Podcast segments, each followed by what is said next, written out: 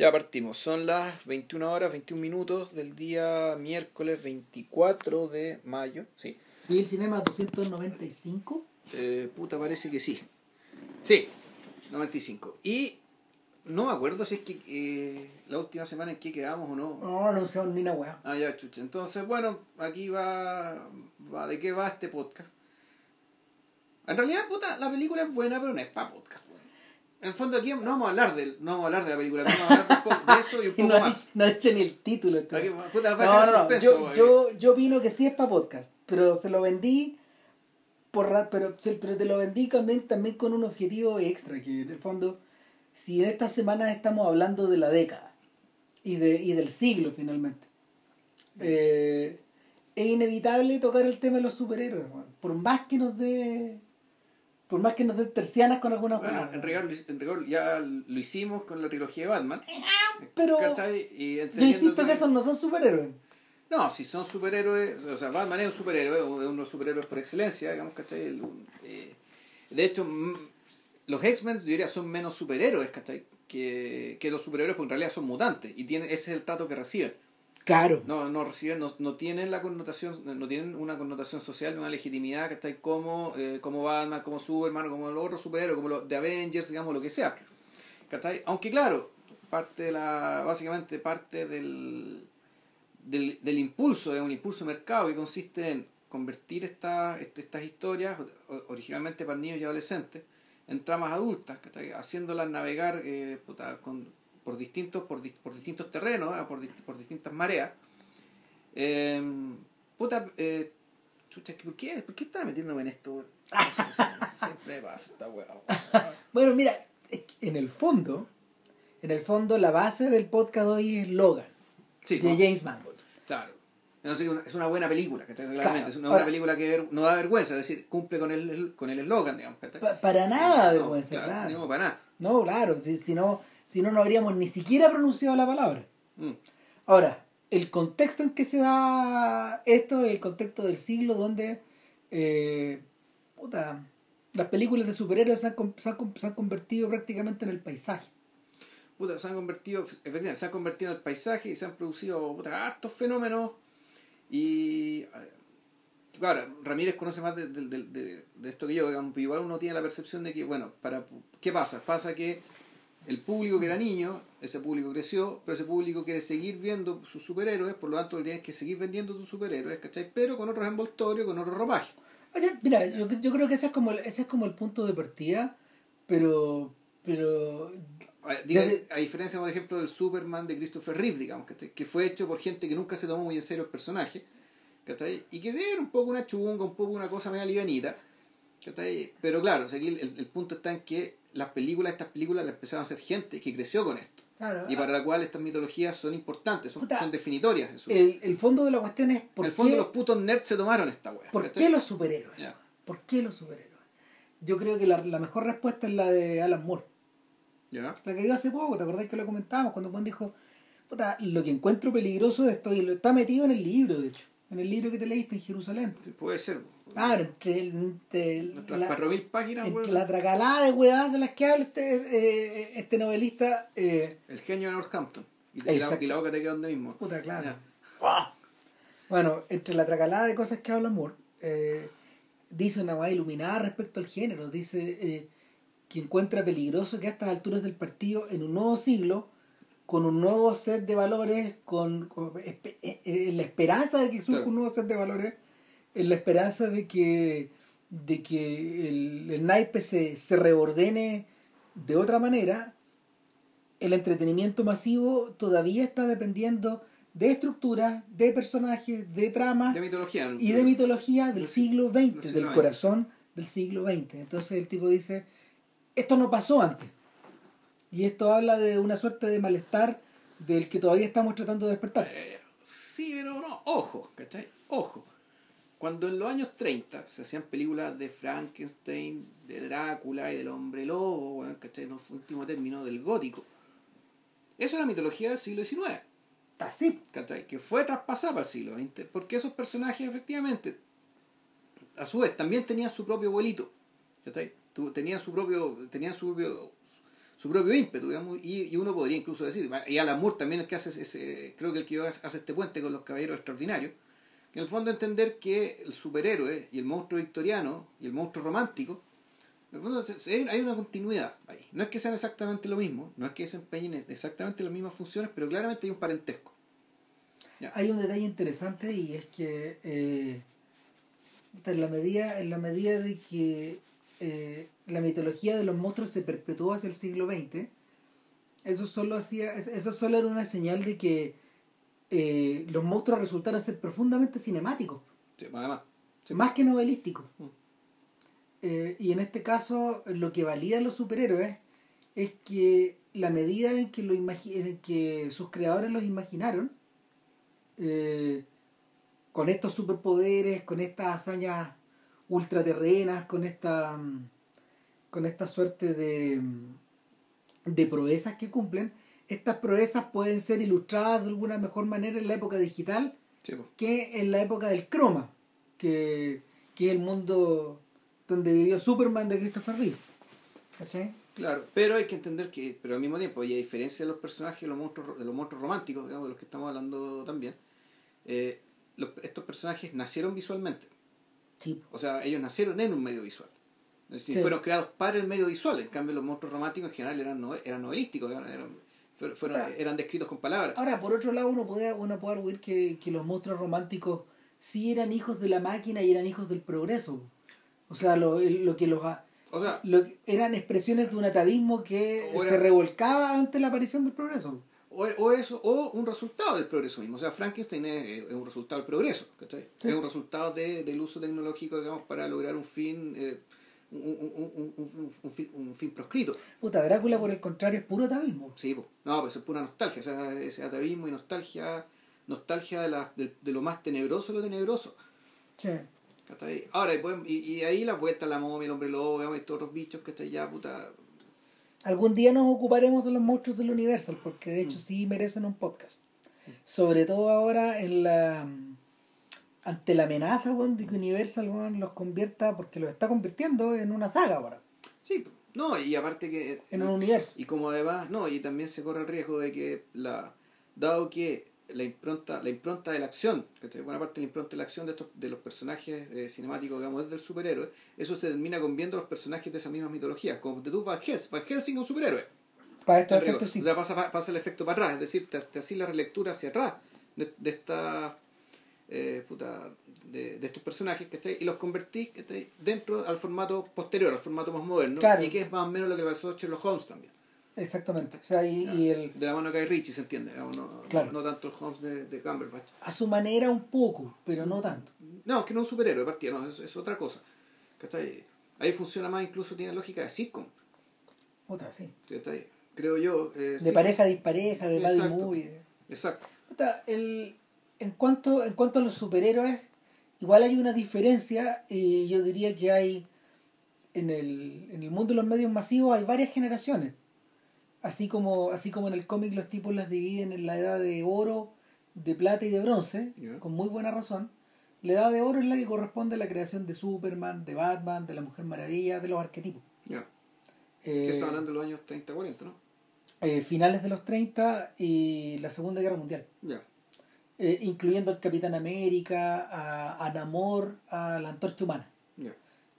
Ortega nos podría llevar mucho mejor acá, pero en el fondo esos son, los, esos son los, los dioses originales de este Olimpo, que, que han sido imitados una y otra y otra y otra. años después. Mucho después. Eso es Edad de Plata. Eh, ¿Qué pasa? Que en la medida de que el cómic de alguna forma eh, cae en desgracia en los, con los, en los años 50 y, y, se convierte en un artefacto para niños otra vez, no para adolescentes, el, el, el, uso que eh, los superhéroes tenían dentro de este panorama se redujo mucho. Solo quedaron vivos los, los, de la, los superhéroes de la DC.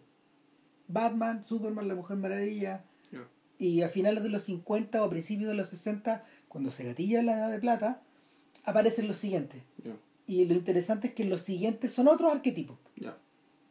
Eh, algunos se heredan, otros no. Pues aparece Flecha Verde, Linterna Verde, que ya tenía una encarnación anterior aparece Flash, que ya tenía también una encarnación. Aquí hablando del año 60. Claro, Aparecen... aparecen. los X-Men son de acá, ¿no? Sí, aparecen. Pero el, desde el lado de la DC esto no crece demasiado. Aparece la primera encarnación de The Sandman, por ejemplo. Ok. Eh, pero el, la, la, ¿cómo se llama? El verdadero prodigio se produce, se produce con Jack Kirby y con Stan Lee. Stan Lee, exacto. Porque ellos son los que inventan, ellos son los que inventan el, el- la otra tribu complementaria y otros arquetipos. Eh. Hulk, Hulk, eh, Iron Man, eh, la reencarnación del Capitán América, la antorcha humana metida en el contexto de los cuatro fantásticos y finalmente, o sea, y finalmente los X-Men. El, ah, me olvidaba del hombre Y raya. el hombre. Entonces, Thor y algunos otros, bueno, menores, digamos, pero, pero el, y alguien que hay alguno más que se nos irá, digamos, pero eh, de ahí para adelante, eh, a, medi- a mitad de los 70, cuando, las cuando, cuando el cine se empieza a apoderar como en serio de esto, eh, sobreviene lo que los tipos llaman la edad de bronce, que llega hasta Watchmen. Hasta Watchmen, hasta Arkham Asylum, hasta Dark Knight, etcétera. ¿Y por qué le llaman edad de bronce? No, los dividieron de esa manera porque, porque era, era útil para poderlos clasificar. ¿Cachai? No me acuerdo, no me acuerdo quién, habla, quién, quién hablará de la Golden Age, la Silver Age o la Bronze Age.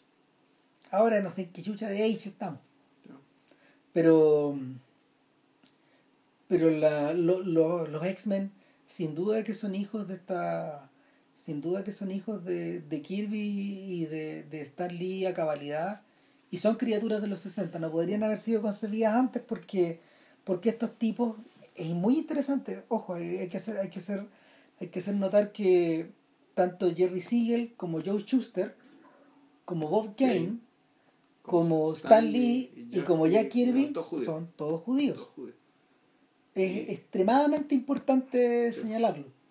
Ahora, curiosamente, eh, al menos lo que yo leí, y esto lo vi en Wikipedia, o sea, es que en realidad cuando están pensando en Magneto y en Charles Xavier, en realidad no están pensando, están pensando en Malcolm X y Martin Luther King. Efectivamente. O sea, estaban pensando en ellos como judíos, estaban pensando en estos líderes negros, pero en el fondo, claro, cuando me salen estos superhéroes, esta, este, lo- el- lo- en los X-Men, estaban pensando pues, en los discriminados, en la minoría.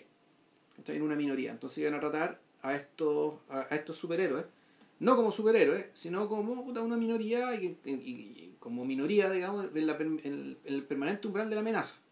Claro, en, en el perma- en- ante la permanente amenaza de la desaparición. Ahora, lo que pasa el con los, todo. lo que pasa con los X-Men, y esto lo saben mucho mejor los comiqueros, en el fondo es que los X-Men a su vez también tienen etapas. Y esta etapa de... Nunca fue un cómic tan popular. Era un cómic muy querido, muy querido para Kirby y para, y para Lee, pero, pero nunca Pero lo, fue... lo dejaron de ser más o menos rápido. ¿eh? No- sí, no- son no- pocos números. Los números de ellos no son muchos. Lo que- Lo- no, claro, y esta, esta primera generación que, que incluye que incluye estos personajes varía enormemente. Eh, cuando el, cuando el cómic se revive, eh, entiendo que a finales de los años 70 y con, con otros creadores. En el fondo, el tipo que ha patentado esta, esta, estru- esta estructura moderna, el verdadero padre de los X-Men como los conocemos hoy, es Chris Claremont, el guionista. Que es un sujeto que debe haber guionizado más de 100 números seguidos. Ya. O sea, cuando tenéis 100 números a tu cargo, como Kirby y, y Lee tuvieron con los Cuatro Fantásticos, por ejemplo, sí podéis crear un corpus más o menos importante. O sea, hasta el día de hoy se dice que, que, eso- que esos Cuatro Fantásticos son la piedra angular de toda la literatura de los superhéroes. Ah, chuta. Eso no, Ya. eso es bueno. Ya. No es, no es, no es liter- no, o sea, siguen siendo cómics, no, no es alta literatura, pero es un logro, es es un logro, es uno de los logros artísticos importantes del siglo XX. Ya. esa ¿cómo se llama? Todo- toda esa toda esa serie digamos ahora de hecho están en la época en que ya los están recopilando como unos tacos grandotes digamos Pero, eh, como empastados y todo con ediciones de lujo pero el lo mismo pasa con los primeros 40 números de, de Spider-Man que también son muy especiales ahora eh, Claremont ayudado por distintos dibujantes y sobre todo por John Byrne que años después él haría su propia versión de los de los X-Men, los Next-Men, jugando Ah, con la idea, digamos, un Sí. poco en chungo, un poco en serio. Eh, ayudado por él, lo que, lo que Claremont construyó fue un elenco de fue un elenco de personajes que finalmente remataron en una teleserie, en un culebrón. O sea, bueno, hay, Ortega me lo Ortega en los años 90 tomábamos once con Ortega weón, y, y, y este weón me lo iba explicando, po, ya, como si fueran capítulos de una teleserie que no había visto. ¿Y qué es esta weá? ¿Quién es este otro weón? ¿Qué aquí? ¿Qué allá? ¿Cachai? Y eh, esa teleserie, a su vez, está ordenada. eh, está ordenada con la aparición de tres o cuatro narrativas muy importantes. ya, Una de ellas es la aparición de Wolverine, ya, que, que Wolverine es un personaje que se enfrenta con Hulk. Con Hulk en algún momento, eh, en algún crossover. en algún crossover X de Hulk. Y aparece un poco de la nada, el personaje aparece como en la nieve, de orígenes misteriosos, etc. Ya, Eh, el, otro, el otro eje importante es la, es la saga de Dark Phoenix, que, que solía ser otro personaje en, en la doctora Jane Grey, que solía ser otro personaje en, en los X-Men y en algún momento experimenta una evolución que la convierte en, en un ser en un ser de poderes casi eh, casi divinos por, lo, por decirlo de alguna forma. Y, y esto marca un tremendo quiebre también porque es un personaje que muere. Ya, que muere en la historia y, y es una historia autocontenida importante de finales de los 70. Eh, yo diría que el tercer el tercer hito es otro es otro hito de, de la dupla Byrne con Claremont que tiene que se llama Days of Future Past. ya. Y esa es la película que de- hicieron la película. Más o menos. Más o menos, claro. Claro, porque y, ahí experimentan con la idea de un mutante que viene desde el futuro, que viaja desde el futuro hacia el pasado, antes de Terminator, ¿esto? claro. eh, que le roba un poco la idea y les cuenta que en el fondo, en el mundo del futuro, eh, Van a tener que colaborar. está el apocalipsis, Está la caga, ya. está la cagada. Eh, entonces el, el cómic va y viene. Y, y- y está muy bien hecha esa pega. Ahora, de ahí para adelante, de ahí para adelante las tramas, eh, lo, lo cuarto que ocurre es que en cierta medida las tramas de las tramas de los X-Men se vuelven planetarias. Y aparecen muchos otros hombres X o mutantes, entre ellos Cable, Deadpool, millones de otros, millones de personajes menores. Y ese es el momento ya donde tú le empezás, donde uno ya, si ya no, si no estás especializado en, este, en comprarte la tracalada de esta juegada, digamos, empecé a perder la vista. Pero, pero claro, es la mundialización. Eh, detrás de esta mundialización sí hay algo interesante, pues, es que es que la expresión final de esta pugna entre Charles Xavier y Magneto, claro. esta idea del tipo que en el fondo los quiere a todos alineados eh, para oponerse a los humanos versus el sujeto que opta por la convivencia, la convivencia, la tolerancia, ¿cachai? claro, y, y, y, y opta por la educación y opta por un montón de otros valores que Magneto no. ¿Cachai? Ahora, eh, uno podría incluso eh, interpretar la, la dualidad de ellos, que ellos, ellos son el, el dilema del prisionero, sí, en último término. O sea, aquí ac- actúo con buena fe, actúo con mala fe, es una situación de incertidumbre, dado que los mutantes no saben cómo van a actuar los humanos. Nunca tienen certeza de qué van a hacer los humanos, qué va a pasar con los humanos. Por lo tanto, una... Charles Xavier ¿cachai? Tiene- es lo que usa lo que se llama la estrategia amable, ¿cachai? Magneto usa la estrategia, la estrategia hostil. Claro. Y así es fácil de reducir. Da- Y el, siempre hubo expectación en torno a la idea de poder convertirlos, de, de poder convertirlos en, en película, porque a consecuencia de esta progresiva mundialización de los personajes, eh, en realidad eh, el cómic ya estaba, el, el cómic ya estaba vuelto el, el más popular de el más popular del mundo, el más vendido. El más vendi- el, el, el cómic de superhéroes más vendido del mundo, superando a Superman, a Batman, ya. etcétera. Eh, eso yo creo que ayudaba, ayudaba a la teleserie, pero ayudaba también los arquetipos y ayudaba a esta idea de que había muchas, muchas interconexiones. Sí, no, y aparte que en realidad con tantos con tantos superhéroes, ¿cómo no te vas a identificar con uno? ¿Cómo te vas a tener uno favorito? ¿cachai? No, claro, o sea, el- lo- los X-Men fueron pioneros a la hora de poner personajes gay, por ejemplo, personajes con VIH, etcétera. O sea, no perdieron ninguna de las vueltas culturales que, que la progresiva que la progresiva eh, liberalización de la cultura americana eh, de finales del siglo XX eh, permitió. Entonces ellos, Claro, ellos y, y tú ves que en paralelo, en paralelo que se estaba haciendo, estaba haciendo Arkham Asylum, estaba haciendo Killing Joke, claro, que era, que era fondo ejercicio más bien introspectivo. regresiones. ¿cachai? Eran regresiones y, y ejercicios muy retorcidos respecto, bueno, pero ¿qué es este personaje? Claro. ¿Qué es esto? Que siempre, cada vez más hacia adentro, más hacia adentro, más hacia adentro. En cambio, los X-Men son cada vez más hacia afuera, más hacia afuera, más hacia afuera. Cada vez más abierto, ¿cachai? Más transparente. Entonces, el, lo, que, lo, que finalmente, lo que finalmente ocurrió es que eh, al momento de hacer la transición a la pantalla, eh, que fue el año 2000. El año 2000 se, produce, se hace la primera claro, los, derechos los derechos de Marvel estaban repartidos por todos lados. Eh, ¿Culpa de quién fue esto? Puta, básicamente eh, hay, hay un gran libro, hay un gran libro a propósito del tema que, que tiene que ver con la historia de esta editorial.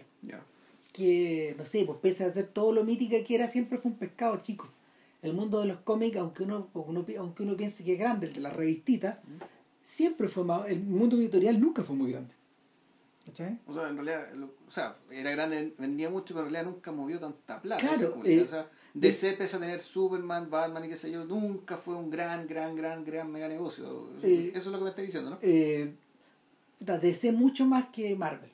Ya, Marvel era más chico, más insignificante. Claro. Ahora, había un detalle, y creo que alguna vez te lo expliqué que en el fondo la razón por la que existían tantas revistas distintas, tantos crossover y tantos personajes, era porque eh, en los kioscos americanos tú tenías que luchar por el espacio, por la cantidad de espacio que tú tenías para mostrar tu producto. Sí, es como un supermercado. Exacto, y la góndola tenía que estar llena de weas. Entonces, estaban los títulos ancla y había un montón de, de títulos laterales como, no sé, pues, como los Guardianes de la Galaxia en su época, en su tiempo. O Alpha Flight, no sé, eh, millones de cosas. Alpha Flight, todo esto es un título de los X-Men, pero la idea era que eh, mientras hubiera una mayor cantidad de variedad, más lleno iba a estar este espacio. No importa que vendieran poco, los tirajes tampoco eran tan grandes. Porque fueron puras weas. Porque fueron puras weas, y muchas veces eran puras. O sea, y a veces se deslizaban en, la, bajo, bajo el espejismo de que eran puras weas, se deslizaban weas geniales, como, como el pato Howard de, Steve Gerber. Que el pato Howard nunca fue un superhéroe, pero era un cómic de Marvel que transcurría en un mundo galáctico y en la Tierra también. Y era la cosa más rara y está muy bien escrita. Hmm. O sea, Gerber sí tiene talento literario. O sea, igual que Claremont. O sea, son, gallos que, que sí te pueden contar una historia y no está mal escrita y se puede leer y, hmm. Y son gallos que finalmente se convirtieron en gente muy respetada. Pero, pero siempre bajo, la, bajo el estigma del, del geek, del culto, de, de lo escondido, de, de, lo B, de alguna manera, y de lo pop o de lo trash. Y, y por eso muy por eso a mí me llamaba mucho, me llamaba mucho la atención este, este, el momento en que me llama mucho la atención el momento en el, en el cambio de siglo donde eh, como Marvel tiene todos los derechos repartidos como Spider-Man está en, está en la Sony como los X-Men están en la Fox y Iron Man está dando vuelta y no lo tiene nadie, porque nadie, nadie se acordaba de ese personaje. Eh, el intento de, el intento de la, el intento de, la Fox por hacer X-Men fue para subirle el pelo. Fue como para crear fue como para, para crear una una superproducción de alto concepto, algo, algo que pudiera, algo que pudiera competir con el imaginario de Batman, que en ese, en ese momento ya está de, de capa caída o con, no sé, con el imaginario de Hulk, o que, que, estaba como producción. Y por esa fecha creo que salió el Spider-Man de Tobey Maguire, creo que salió un año después. Salió en 2001, salió después de las torres. Sí, sí, sí. Entonces, eh, en ese punto donde te, tú decís, diablos, parece ser que estos tipos están metiéndole, están metiendo presupuesto en estas historias de cabros chicos en la esperanza de que esto pueda enganchar de alguna manera. Eh, ¿Hubo mucha respuesta económica? Sí la hubo, pero sobre todo lo que, lo que ocurrió es que eh, los principales consumidores de este material fueron los millennials. Y, y los millennials han crecido en un mundo donde los superhéroes forman parte del cine, no, no como el mundo de nosotros, donde eran una curiosidad. o sea, eran, eran uno de los muchos géneros. Claro. No, y eran como un evento. Los, filmes de Superman en su tiempo fueron un evento, los filmes de Batman también fueron planteados de la misma manera. Sí. Eh, sin embargo, nadie tuvo la confianza de hacer algo así con, con los Cuatro Fantásticos y cuando Roger Corman durante cinco minutos tuvo los derechos hizo una mierda. O sea, es tan mierda que, que, vale la pena ver lo mierda que es. Igual que la película El Capitán América, que es una cochinada también. ¿Cuál, cuál de- Imagínate, si, si es tan desconocida, que creo que ni la estrenaron. ¿Y de qué año estamos hablando? Los 90, principios de los 90, pero están hechas con unos valores de producción de película porno. Es que volvemos al tema, o sea, era gente de generaciones mayores que no se tomaban en serio este ejemplo. No, pues cuando, cuando Stan Lee se. Stan Lee es cierta. A ver, Stan Lee es una suerte de. Es un personaje extraño. Yo diría que es como el court jester. ¿Ya? Porque es un tipo que es brillante en, el, en, su, en su idea, en su ideario además, y, y en su manera de marketearse a sí mismo, pero al mismo tiempo es un viejo chiflado. Mm. O sea, y, y él explota esa idea del viejo chiflado. Entonces cuando él se cambia a Hollywood, a finales de los 70 y deja Nueva York, él se hace de un montón de amigos de Hollywood en la esperanza de que ellos financien estas películas. Y nada resulta. Mm. Todo da bote. Eh, lo único que resultó de todo esto fueron mejores contratos para crear juguetitos. ¿Cachai? Y, y Que era business en aquel entonces, puede ser que todavía lo siga haciendo. puta, claro Sí, que lo es. O sea, pero pero en, en esa época el juguetito no estaba relacionado con nada más que no fuera el cómic. no. Ahora la fórmula se ha dado vuelta. Mm. Ahora la industria del cómic de superhéroes sigue siendo lamentablemente muy chica, Chica, claro. pese a que se producen cosas muy buenas, eh, cada vez mejores, diría yo, algún, algún material. O sea, cada vez estos gallos tienen mejores escritores, mejores dibujantes. eh, finalmente, Sí, bueno, el cómic es como el, el, el, el de Wire, es el efecto, ¿no? O sea, HBO gasta, gana mucha plata haciendo un montón de series muy entretenidas, muy buenas, pero esa plata la gastan en hacer de Wire. claro. No, y hay, y, y hay Marvel siempre, para esos efectos, siempre es una, una, una empresa un poco maricona, po, porque por ejemplo, eh, cuando algo no le conviene, le quita aire. Ya. Eh, los, los Cuatro Fantásticos fue un cómic bastante decente y por lo general bien escrito, pero en la medida de que Marvel se traspasó completo a Disney y los derechos de los Cuatro Fantásticos permanecen en la Fox, no había ningún interés por co- continuar con, con, con, con- con los personajes en los cómics y, y en algún momento los mataron, ponte tú. No sé si habrán vuelto, pero era un, fue, fue un escándalo hace un año atrás, un par de años, cuando estos buenos dijeron, ya, pues, no. Estos son los padres de la, de la, de la industria moderna, este es un cómic que no, no, no podía no tener. Pico, Yo lo mismo. es de lo mismo. ¿Por qué? Porque para estos efectos la plata está en otro lado. Ahora, ¿qué pasó? No, Eh, claro, aparte que, el- que lo que está que lo que, lo que está pasando es- es- esas precisiones históricas, canónicas respecto a lo importante del cómic, ya también cambió el público. Envejeció el público. O sea, no solo envejeció, esa envejeció, pero también cambió, en el sentido de que eh, puta, los puristas, los que sabían de, de los cómics y les interesaba el Ah. asunto, digamos, se preocupaban de eso, pero ahora la gente que sabe de estos superhéroes sabe de las De películas. la tele, claro. El, el comprador el comprador medio de cómics ha ido envejeciendo de cómics de superhéroes. O sea, el tipo que sigue anclado en el negocio del cómic, que sigue pensando en, esta, en las revistas y todo, lentamente fue envejeciendo. Entonces, Y los cabros más chicos no están comprando cómics. no, que van a comprar cómics. Está- Están, están metidos en otras cosas, digamos. Y eso ha permitido que gente alocada como Grant Morrison haya hecho lo que haya querido. weón. O sea, son los cómics de Morrison de, de los X-Men son brillantes porque en el fondo, La libertad absoluta, como me da la gana. claro, Ya. Sí, más o menos. Entonces no tenéis no tenéis nada que perder, pues, weón. Puta, y. Bueno, es que ahí viene, entonces, claro, eso es lo que le, le está dando la razón a Moore. Es decir, la generación que viene, ya esta mitología ya no le convoca. No. Es interesante ese punto. Entonces, el. Pero ¿qué es lo que convoca a esta gente? Pareciera ser que la, la concentración de historias o de personajes. Eh, el, y esto no existía, esto es un fenómeno nuevo, no existía hace años, porque el, aunque, aunque los, aunque los X-Men quebraron, aunque los X-Men quebraron esta, este patrón de la idea del superhéroe como filme evento, que volvía cada tanto, en realidad Superman lo intentó, hizo cuatro, pero cada vez con, Con decreciente con, calidad. con- con calidad decreciente y presupuesto decreciente y ganancias decrecientes. Eh, a Batman le ocurrió exactamente lo mismo, al Batman de Tim Burton. Eh, algunos experimentos como Daredevil weón, resultaron como la mierda. Pero lo interesante es que los X-Men fueron perdiendo, la curva de los X-Men fue mucho menor. Ya.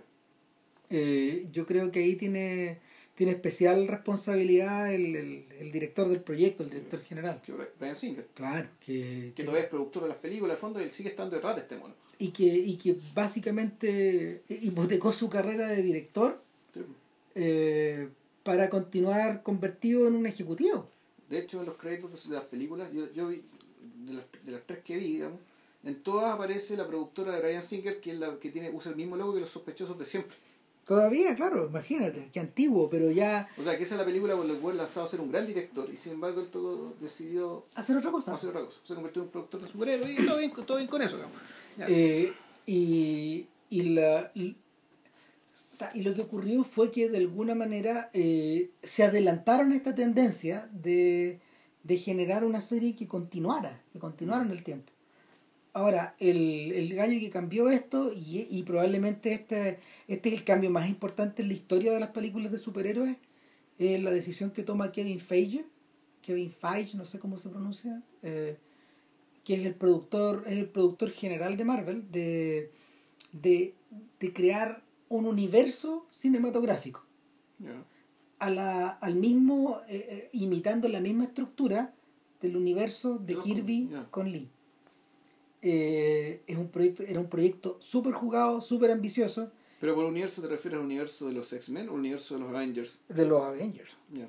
Entonces, porque lo, Cla- Claro, ahí lo que pasa es que efectivamente el, los X-Men efectivamente eran películas, eran películas que venían con cierta regularidad, pero el protagonista era siempre el mismo, o sea, era el grupo. Era claro, una película sobre los X-Men. Avengers, en cambio, puta, es una, una película que eh, es una serie que tiene películas individuales, películas grupales, claro, es lo que Feige denominó como el MCU, el Marvel Cinematic Universe.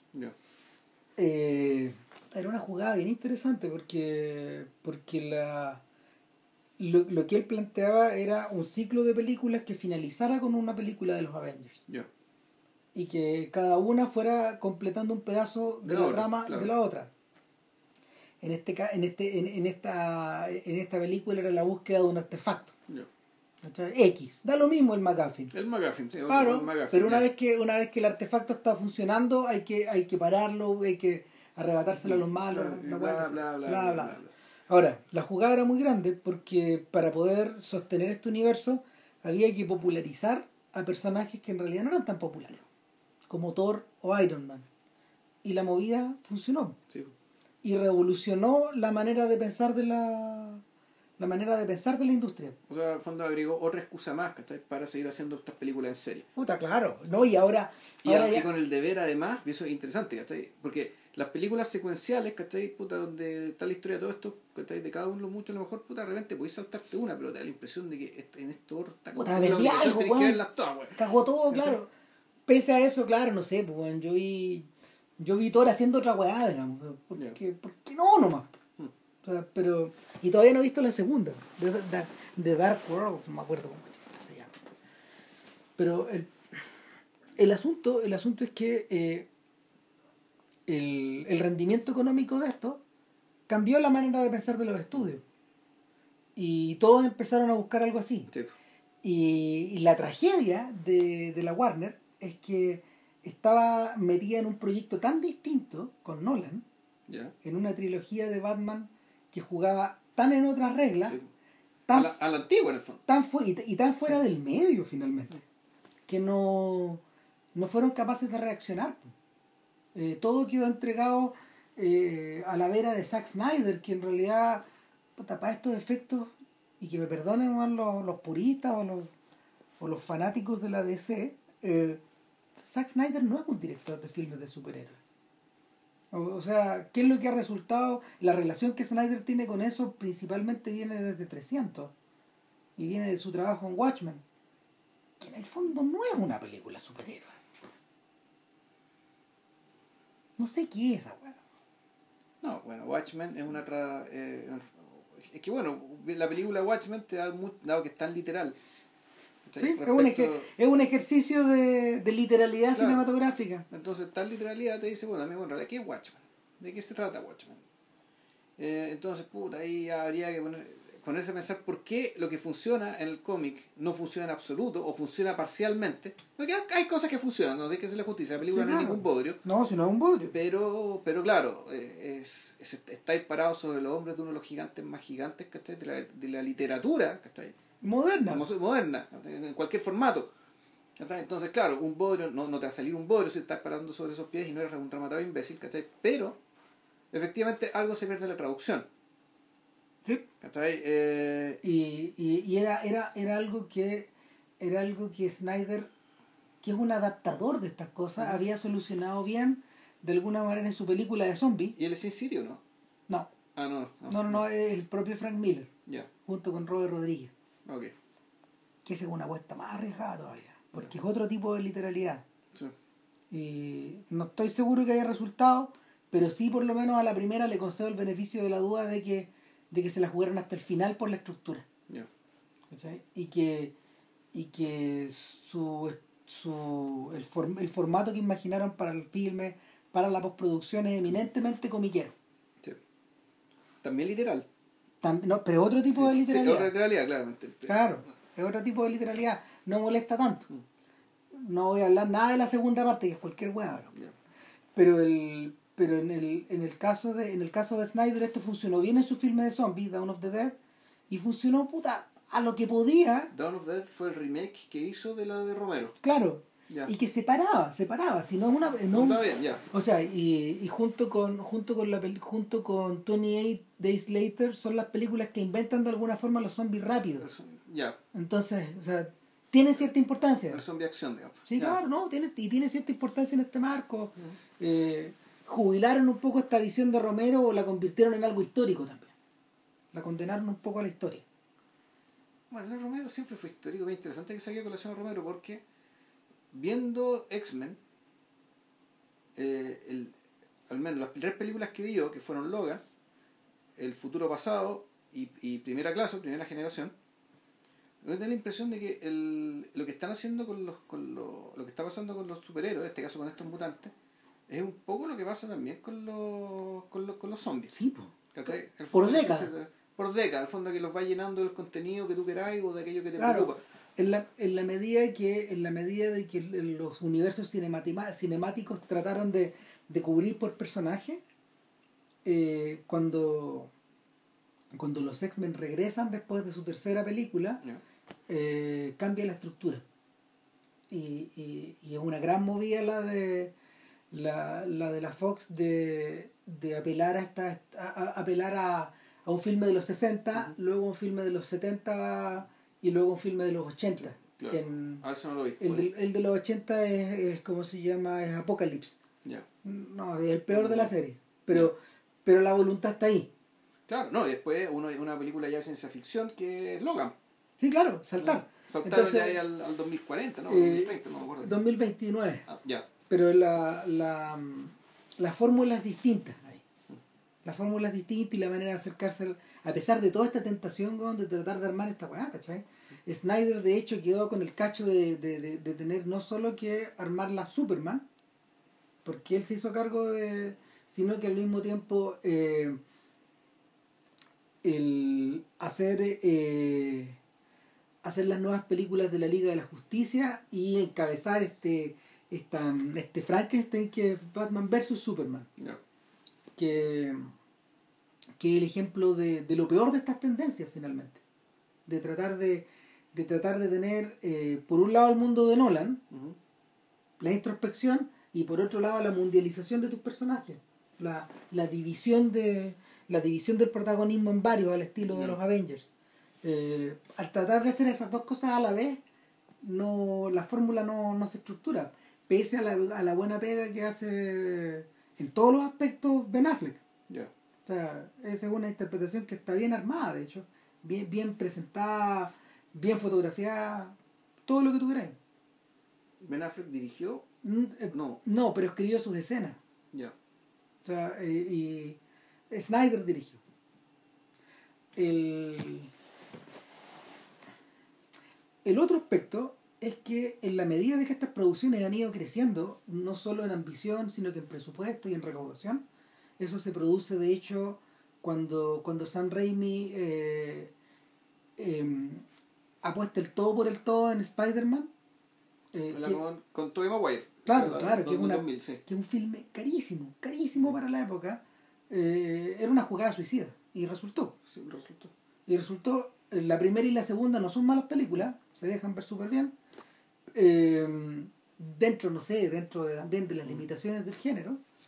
Pero el, el rollo es que esto generó que eh, fueran que estas películas básicamente se transformaran como en, en- empresas y los, y los tipos a cargo en gerentes generales. Entonces, no. eh, el, el- cualquier idea de autoría aquí se relativiza. Es, la- eh, es- es interesante porque eh, en muchos momentos, a ver, No, entonces aquí parece que volver al Studio System, puta, aquí se puede aplicar esta frase de Rosenbaum a propósito de, de, de los personajes animados de la Warner, donde él dice que en el fondo lo más parecido a las catedrales que tenemos en, en, el, en, el mundo, en el mundo cinematográfico son Bugs Bunny, son Daffy Duck y Porky Pig. Es decir, personajes que están creados por algunas personas, algunos brillantes, pero completados, con, con rasgos completados por decenas de otras personas. Gente que trabajó eh, diseñando las historias, animándolas, eh, llevándolas a la pantalla, dirigiéndolas, coordinándolas. Ya. Entonces, esa tremenda coordinación de equipos se produce en estas películas y esto genera otro problema, que son filmes cuya, produ- cuya postproducción son muy largas, muy extensas, Eh, y cada vez más extensas. A veces duran un año, un año y medio el rendereo de estas jugadas, en el fondo se han ido, se han ido lentamente invadiendo el mundo de la animación. Ya. Eh, el, el Spider-Man de Sam Raimi era mitad animado prácticamente en CGI, mitad filmado. Y, y, lo que, y lo que ocurre ahora con los Avengers, ya esto es como pan de cada día. Son Sí. gente que muchas veces está en, en piezas verdes nomás actuando. Ah, lo lo que llega, llega a ser ridículo, weón, es Robert Downey Jr., pues, ¿cachai? Puta, lo claro. que que hacer es mira para arriba, mira por un lado, cuando, cuando, cuando supuestamente está metido dentro del traje de Puta, acero, claro. Es Y- mover los ojos, eso es lo que hace. Es la, es la solución más vieja del libro. Es la teatralización total. Exacto, claro. El teatro de Robert Downey Jr. es su rostro. Exacto. Sí. Mirando para allá, mirando para acá, y esa es su actuación, weón. Ya, Puta, eso es todo, weón. Eh, Y el resto se hate, sí. Claro. Claro, entonces, entonces la, la barrera ya está cruzada completa ahí. Y, puta, y en la medida, en la medida de que tú cruces esa barrera, lo que tú tenés ya es trabajo de comité. Y el problema con los comités es que las decisiones que se toman, eh, las decisiones que se toman se vuelven cada vez más complejas y más complicadas.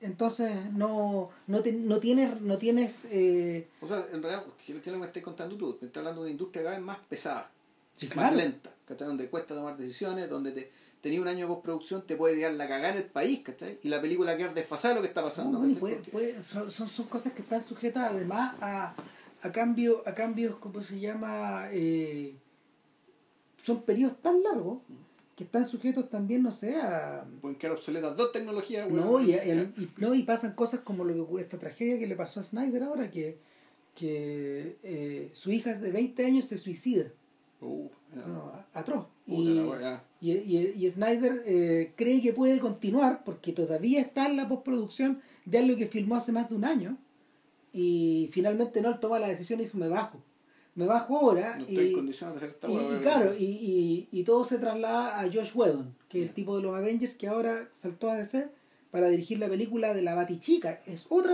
Ya. es un proyecto más chico que él quería hacer etcétera pero Por la ah, emergencia, pum, lo subieron. eh, exactamente, entonces, porque probablemente es el sujeto más experimentado también para llevar esta clase de cosas, o esta coordinación de equipo. Entonces, el, el punto aquí es que eh, eh, están sujetos a estos imponderables también por la tremenda extensión de esto. Snyder lleva sumergido en esto como 10 años más o menos, eh, con ida y vuelta.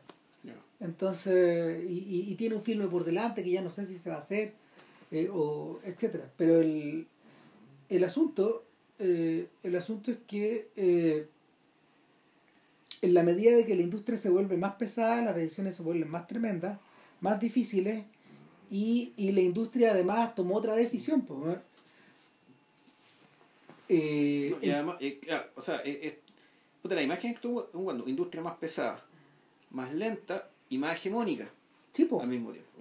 Eh, además que los estudios están jugando las pelotas en cada estreno de esto. Ahora, Marvel subió, como, como dicen los gringos, up the ante. Subió más encima las apuestas. Lo que ellos hicieron en algún momento fue decir, ok, yo ya completé mi primer ciclo, ahora voy a hacer mi segundo ciclo. El segundo ciclo se está terminando, se terminó ya, y ahora partieron con el tercer ciclo de películas. Y para ellos... De Avengers. de- de- de- de- del, mar- del MCU. Ya. Y eso significa abrir más todavía el espectro y meter más películas de personajes como Doctor Strange. Ya. ¿Cachai? Que, que Doctor Strange, para todos los efectos de ahora, es como una jugada de los Iron Man. Era una curiosidad, ya era una curiosidad en los 70. weón. Ya. O sea, era un cómic psicodélico que Steve Ditko, el creador de Spider-Man, concibió con Stan Lee. Es uno de los cómics más locos de todos los tiempos. Buenísimo. Pero, pero no es un, Pero el tema es que ahora está el horno para bollos, ¿cachai? O sea, Claro. En el fondo ya está la puerta abierta para que puedan meter todas estas weas. Entonces, eh, Disney aplicó, todo, aplicó esta estructura con muchas de sus otros filmes, muchas de sus otras eh, ramas, sobre todo con, con, con Star Wars, que de inmediato se brancheó, se convirtió en, en un árbol más grande. Y, y el... y- Una, una máquina de estreno. exacto. Y, y, y adoptaron la estructura de los filmes animados, uno por año, dos por año. Eh, y con eso ya no los podéis parar más. El problema es que los estudios como estudios como, como la Fox o sobre todo sobre todo la, la, la Columbia y la, y la Warner, esos dos últimos, están muy complicados porque ellos, ellos tuvieron que inventarse estos estrenos para poder para poder contrapesar, Competir, competir y contrapesar. O sea, no tienen contenido. No, no No, tienen ti- contenido no suficiente tenía suficiente contenido porque volvemos a esta idea, la industria es pesada, todo es lento. Mm. Ahora, eh, hay, un, hay un problema extra. ¿Quién está a cargo de estas cosas? Por lo general están quedando a cargo directores jóvenes. Gente que ha tenido éxitos independientes o que ha tenido alguna figuración eh, o que ha tenido buenas críticas dentro del, dentro O sea, del mercado. a ver, volvamos. ellos dirigen las películas. Y en el fondo tú lo que me estáis contando es la versión mega larga, ¿cachai? De una serie.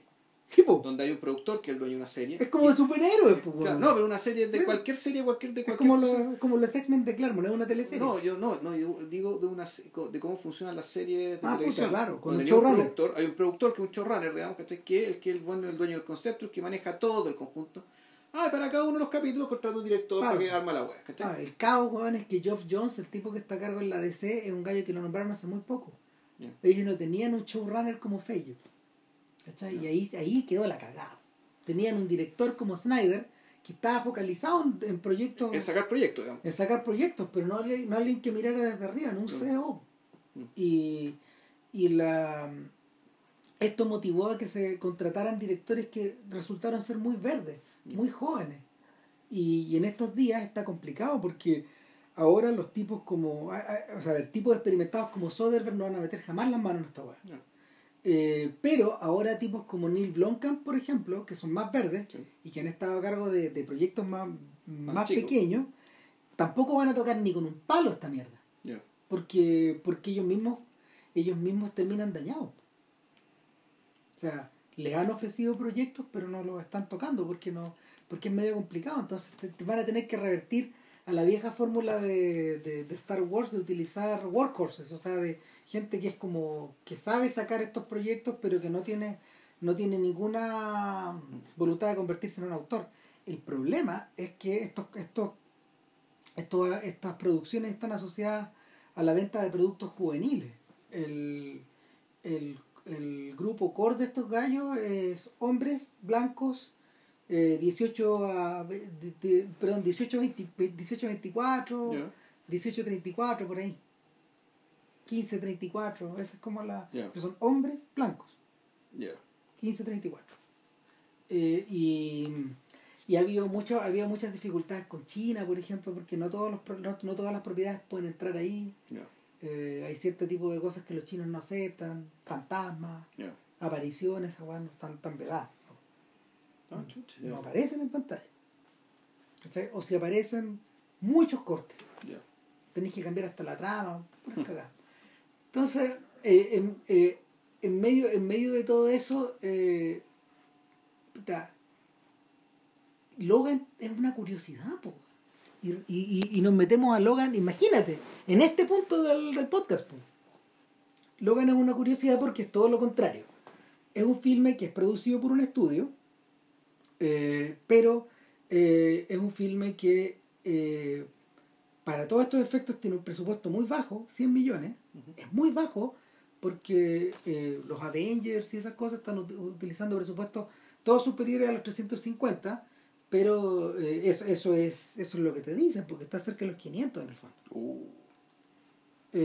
para poder salir adelante con uno de estos tenéis que ganar un billón. Esa es la barrera estos días, que, que ahí ese es el break-even. Ahí hace un negocio, con el billón. Eh, entonces, eh, tercero, Logan es un, es un filme R. Y esto es un anatema. Eh, el único filme R de superhéroes que yo recuerde que existía antes era precisamente de otro hombre X, pero uno de los, uno de los laterales que es Deadpool. Y que fue concebido de esa forma. También en una jugada medio arriesgada y resultó muy bien. Eh, apelando a lo que decías tú, pues, de que la audiencia está mayor también. Lo, cuarto es que es un filme de despedida de Hugh Jackman y, de Patrick Stewart. Y de Patrick Stewart. Y lo quinto cierra todo un, cierra todo un ciclo de los X-Men. O sea, supuestamente toda la primera generación de X-Men termina. Claro. Después de. Y queda la puerta abierta para los niñitos que escaparon a Canadá. Claro, después como, de, final, ah, pero después como de nueve películas en el fondo termina, porque, porque hay varias trilogías. Eh, eh, cuando, cuando estos tipos cacharon que en el fondo el personaje que tenía mejor llegar, el de Jackman, lo explotaron y lo explotaron y crearon dos filmes de Wolverine que en el fondo no hacen uno al principio. La condición para esto era que eh, el último el último fuera el último les perteneciera un poco a ellos. Y, y para estos efectos debo, debo o sea, hay que reconocer las tremendas pelotas de Mangold y de, y de Jackman de, de finalmente haber apostado por una, una película así que, que interesó a un tipo como Stewart, que él también el, el mismo parecía también haber acabado ya después de, de Days of Future Past. ¿Cachai? Y, y siendo que, claro, en Days of Future Past el papel de Stewart y el mismo Magellan es, es, despedida. Es, hablar de una pieza, o sea, es hablar, Básicamente, claro. Sí es casi teatral. Pero, pero funciona bien esta idea del eco. Sí. No, si eso está muy bien logrado, encuentro yo. Eh, para todos esos efectos, Logan es una curiosidad, pues es tan curiosidad que eh, la gente la gente que la ha abrazado, digamos, se ha saltado todos los problemas de continuidad que tiene con los filmes anteriores, que son varios. Y yo creo que se para sola porque porque en el fondo eh, es un filme que no depende en realidad de las otras. No, de hecho yo la vi sin haber, sin ser especialista en la cosa. Me acuerdo yo vi algunas de las X-Men cuando salieron, en la 2001, pasada, 2002, la pasada. Eh, después vi las otras, las, las películas con McAvoy y Fassbender. Claro. Que esas... son bastante buenas las dos. No, si no son malas. Eh, de hecho, a mí me gusta más primera generación dentro de todo. Claro, a mí me gusta más la otra. A mí me gusta más la otra. Claro, las dos me gustaron, las disfruté mucho y todo, pero claro, naturalmente que Logan, Logan es otra cosa. Ahora, a ver, me parece súper bien paradójico esto de que, en rigor, sin, sin, ver Logan, cuando me resistía a ver Logan, ¿cachai? me resistía a ver Logan porque me, me tenía echando lo siguiente. Era que te hablaban de todas las virtudes que tenía esta película. Puta, claro. ¿Cachai? No, puta, una película tan, ¿cómo decirlo? Tan crepuscular, puta, que, los conflictos tan humanos y la weá, ¿cachai? Puta, y, y entonces uno decía, ya, ok, aquí me están describiendo una película con virtudes que no tienen nada que ver con el género de superhéroe. Es decir, es una película que pudo no haber sido sobre un superhéroe, sino que pudo haber sido sobre un boxeador. Por ejemplo. ¿Cachai? The Wrestler. Fat, o, ¿cómo se llama? Eh, Fat Jack, ¿no? ¿Cómo se llama? Fat, City. Claro. ¿Cachai? O sea, y porque en el fondo que Wolverine es un mega boxeador, ¿cachai? Bueno, en rigor. Eh, y entonces, bueno, ¿por qué tienen que hacerme una película de estas características y me la tienen que vender con un superhéroe? ¿Por qué hemos llegado al punto en que estas películas solamente tiene sentido hacerlas? Si es que hay un superhéroe detrás. Entonces, ahí lo que está pensando, bueno, aquí lo que está pasando es que pareciera haber una especie de sustitución. Es decir, para cierto público, el, ya el humano desapareció y es el superhéroe, el ente válido y legítimo, digamos, ¿cachai? Para eh, cuyas historias te interesan. Mira, Ahora, lo notable, perdón que te interrumpa, es, que, es que las dos películas ¿cachai? de, de, Fas- de, con Fassbender y McAvoy precisamente se tratan del temor a la sustitución. O sea, de, cómo los, de que todo el rollo de, de- de- de la división de los mutantes es porque no saben cómo reaccionar ante la incertidumbre de cómo van a reaccionar los humanos ante la amenaza de su propia desaparición. Y eso, Entonces, eso es distinto la- al dilema de las tres primeras. Mm. Es levemente distinto. No es lo mismo. ¿Cachai? No funciona. No, es que las tres primeras, en fondo, eh, yo lo que yo recuerdo eran películas básicamente de, de, de- acción más o menos convencionales, Son, son- Y y tenían- películas de acción, son filmes juveniles que plantean este dilema y que están muy bien hechos. que están bien hechas y que además tienen el tema de la teleserie, ¿cachai? Que claro. Hugh Jackman le gustaba y le gustaba Jane Grey, bla, y bla. está enamorada del otro weón con, lo- con, con los ojos. Y la pobre Rock lo mira de lejos, como el tipo, el hombre mayor al que no puede alcanzar. Claro, ¿cachai? Bla, bla, bla, una teleserie, ¿cachai? Puta, bien Ah. hecha, bien contada. Pero aquí lo interesante es que la trama, la trama de estas películas y la ideología que está detrás de las películas, mejor dicho, el gran temor, el, el- el gran- era básicamente el temor al desaparecimiento del humano. Y que el desaparecimiento del humano iba, iba a ser producido por sustitución por una raza más avanzada. En la inteligencia artificial era por los robots, aquí es por los mutantes y en las partículas elementales iba a ser por esta especie de humanos no, no, no, no- que no se reproducen sexualmente y que más son inmortales. Pero lo interesante es que este temor a la sustitución que está dentro de la trama es lo que termina ocurriendo con las películas mismas. Es decir, la, las películas son interesantes porque son protagonizadas por superhéroes y esta misma película podría ser interpretada por un humano, ya no la hacen con humanos. No, no es Fact City, no es The Searchers, ¿cachai? No, no, ahora hay que hacerla con superhéroes. No, ¿cachai? el crítico de Forbes, Ben Mendelssohn, creo que se llama, da en el clavo. Es bueno, Mendelssohn, bueno, fue como para seguir el sujeto. Parece que no es Mendelssohn malo. No. Eh, el tipo el clavo, él dijo, estamos presenciando, porque, porque él también habla desde el punto de vista monetario, o sea, se mete, se mete en la cifra y todo, y estamos presenciando el, el instante en que para, el instante en que la industria asume que para poder contar un filme de género, tiene que, para, para poder contar un filme de superhéroes, para evitar la fatiga de material, tiene que ir invadiendo los otros géneros. Claro, uno, uno en, la- en Logan, uno identifica por lo menos tres géneros. Un Sí. western, Te- Tenés un western, tenés un road movie sí, y, y, tiene este subgénero que tanto me interesa este podcast que es la película de sacerdote. sí, O sea, Logan, y, y esto es una cuestión que. Esto, esto sí me interesó. O- Logan está caracterizado como un personaje que lleva su condición de ser un superhéroe, digamos, y tener su mutación, que con los bra- que la- las garritas que le salen de los brazos y todo el cuento, como una fuente de permanente dolor. O sea, eh, le duele todo. Todo. Le duele caminar, le duele respirar, le duele pegar un puñete. y siempre ha sido así. Le duele cuando la cuestión le sale y cuando la cuestión le entra, pero no, pero aquí es, es tan evidente. ¿cachai? O sea, la, la película en realidad, todo el principio, al menos toda la presentación del personaje, está hecho para decirte ya, este es un personaje que, al igual que los sacerdotes, que el sacerdote del sol de Satán, ¿cachai? al igual que el Stalker, ¿cachai? es un personaje cuya gracia ¿cachai? se manifiesta en un dolor que no termina Mm. Inextinguible. inextinguible y que no solo eso, es un dolor que aparentemente no tiene, no tiene recompensa, no involucra. Eh, la beatitud de la contemplación de, de, de- la divinidad, ¿cachai? no involucra la alegría de poder conectarse con los otros ¿cachai? de una manera más profunda, bueno, no, nada. El, el- aunque es interesante porque creo que lo inventó Doc Mensch y bueno, Claremont también metió mucha mano ahí, pero el tipo que verdaderamente entendió la dimensión de esto fue Frank Miller. Cuando hace su miniserie de Wolverine a principios de los años 80, puta, ¿y dónde lo sitúa? En Japón. Ah, ya, ¿cachai? En Japón con los Ronin. ya. Y es un, es, un filme, es decir, puta, le intentaba hacer mango, no resultó, pero, pero, pero en el fondo es una, es una historia de artes marciales, es una historia de aceta, es una historia de Ronin. ya. Pero lo caló al tiro. Y, y O sea, lo caló, pero, pero, pero en cierto sentido, ¿cachai? Volvemos, eh, es que estos arquetipos, ¿cachai? Es un arquetipo occidental, pero que en el fondo, puta, tiene sus correspondencias en otro lado. Entonces, el, efe- el efecto de traducción, si pensáis un poco, si pensáis un poco y tenéis cierto nivel de cultura general, bueno, la weá sale, ¿cachai? Sale, sale, sale sale. ¿cachai? No, si sale, claro, no puede no salir. claro. ¿cachai? El... Entonces, puta, la, ya la primera cosa que tiene Logan y que la hace efectivamente, que la separa de casi todas las películas superhéroes que uno ha visto. ¿Cachai? Esta dimensión sacerdotal, pero ascética y tortuosamente sacerdotal, ¿cachai? Con la que Wolverine tiene que cargar ¿cachai? con su condición. Ojo, que no es el único, porque cuando tú te figuráis este espacio donde están ellos retirados, Mm.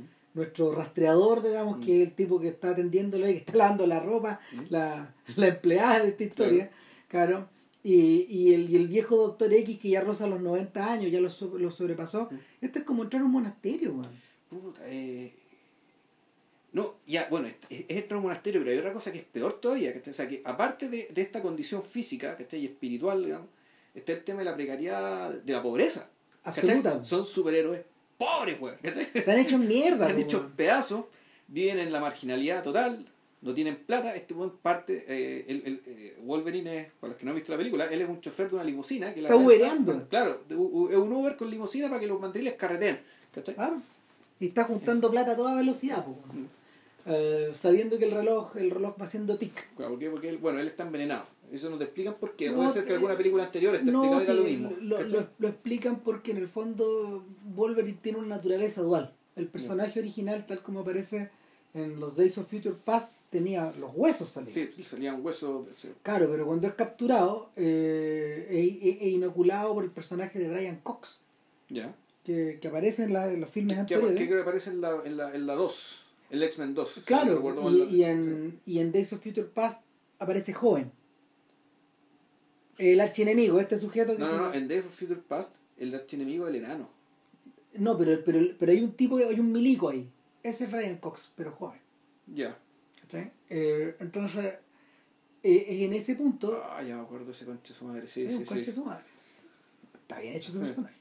Eh, Bueno, pero ahí hay, ahí, ahí hay el problema. ve- ve- Ah, ya, ya, ya, ya ya, vamos a llegar a ese problema. ya, ya. ya, ya llegamos, pero, pero el, el punto es que ese es el tipo que le inocula el adamantium en, los en los huesos. En los huesos, ya. Y en el fondo que le transmite el cáncer finalmente. O sea, hace un experimento genético con él weón, y lo convierte weón, en Le un... transmite el cáncer, le transmite el SIDA, le transmite la. Le, le, le transmite la, la enfermedad la, la enfermedad radiactiva. La hepatitis C, weón, lo O que sea, queráis. eh, volvemos, lo, lo que sea. Eh, El, el superhéroe lo cargáis de contenido, las cosas que les pasan también las podéis cargar de contenido. Sí. Y ahora, en ese sentido, es mucho más polisémica, son más polisémicas las películas anteriores. O sea, las dos que transcurren, las dos que están historizadas, digamos. Claro que sí. En los 60 y los 70. No, y eso está hecho, sí. eso está hecho profeso. Exactamente. Es muy bonito también. De hecho, a mí incluso, mi juicio, me parece demasiado recargado. Eh, eh, pero es que son películas barrocas. Mm. Son, los- dos filmes son barrocos y, No, y recargado de contenido y de sentido, ¿cachai? Entonces Sí. tú decís, esta cuestión puedes tenerle, puedes encontrarle a, a, esta- a la relación que tiene, ponte tú, la joven, la, la joven Mystique, ¿cachai?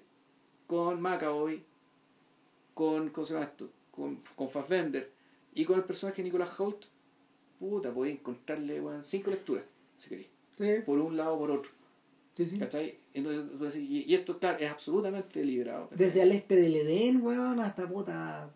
De- o sea, pues eh, es Yusejin, pero también tiene el hecho con la iniciación sexual, ¿cachai? Puta, que ¿Eh? le gusta a una, que le gusta el otro, ¿cachai? Que, que, Temáticas de los 60, que representa cada, que, que es cada uno, digamos, para ¿Eh? ella, ¿cachai?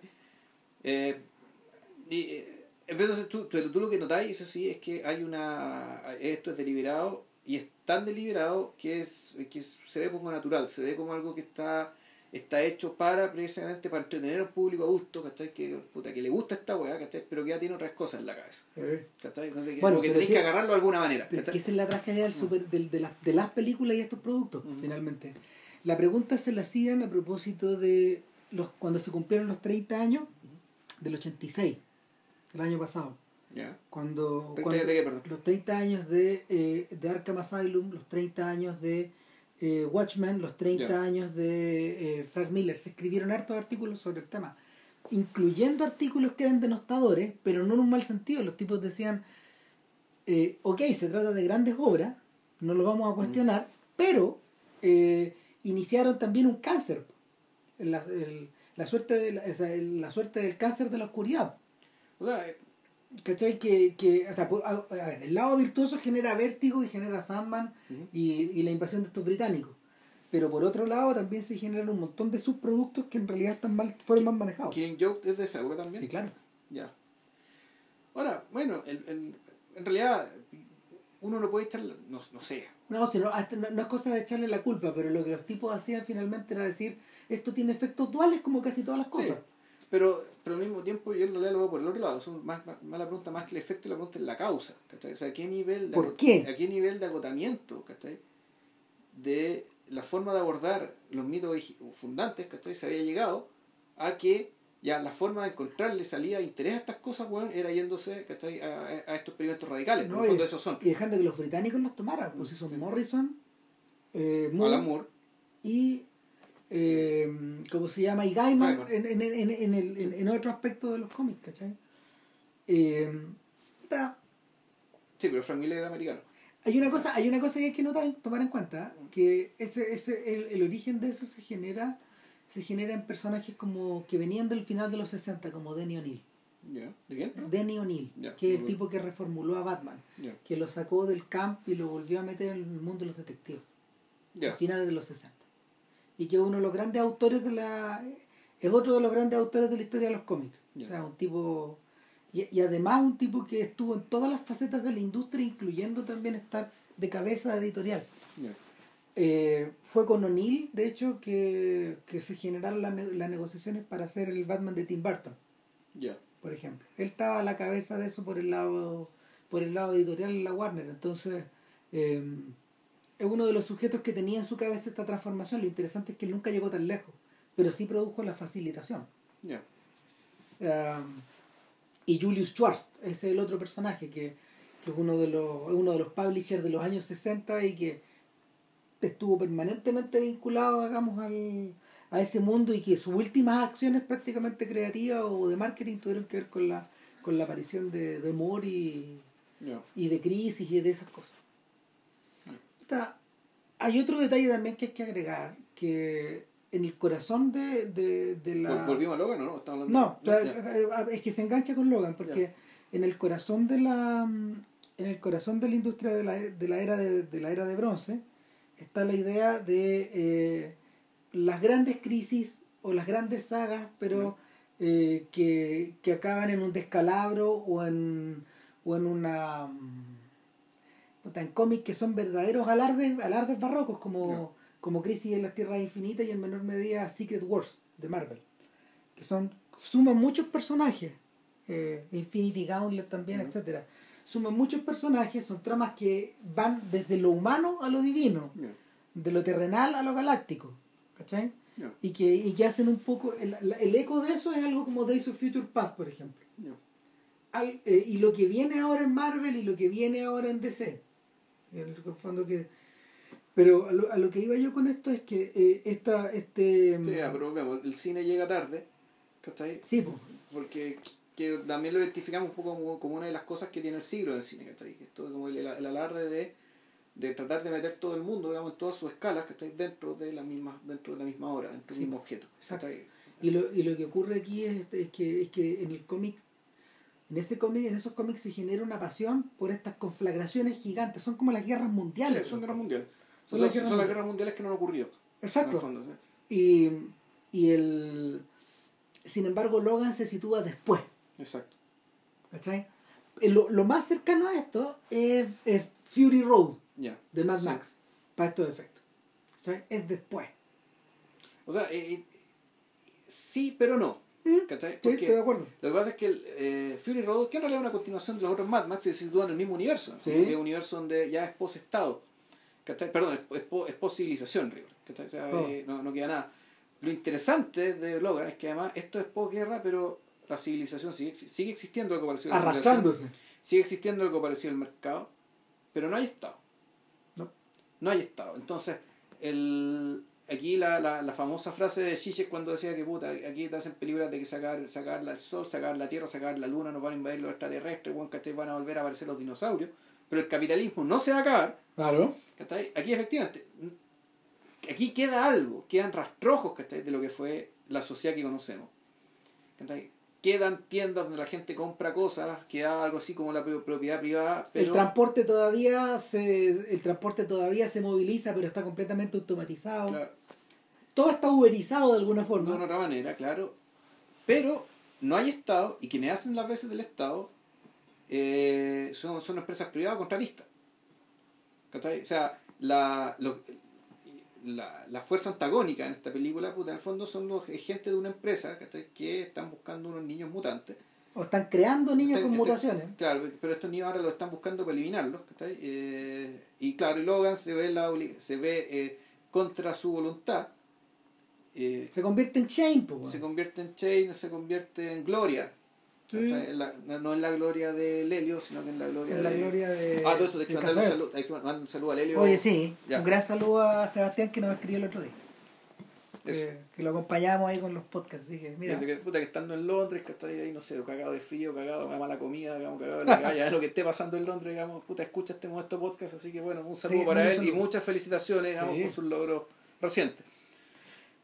Eh, no, pues. No, pero entonces el tema es que eh, este weón tiene que, Logan tiene que hacerse cargo de esta niñita, ¿cachai? Y resulta que es perseguido por, básicamente es perseguido por una empresa, por una empresa que hace lo que quiere. Por los cowboys. O sea, o sea, el fondo es por los Dalton, o sea, ni siquiera por los Dalton, es por los contratistas del gran terrateniente de turno. Sí, claro. ¿Cachai? Que en este caso tiene la forma de una empresa que, que trabaja con la genética. Pero el punto está en que está bien.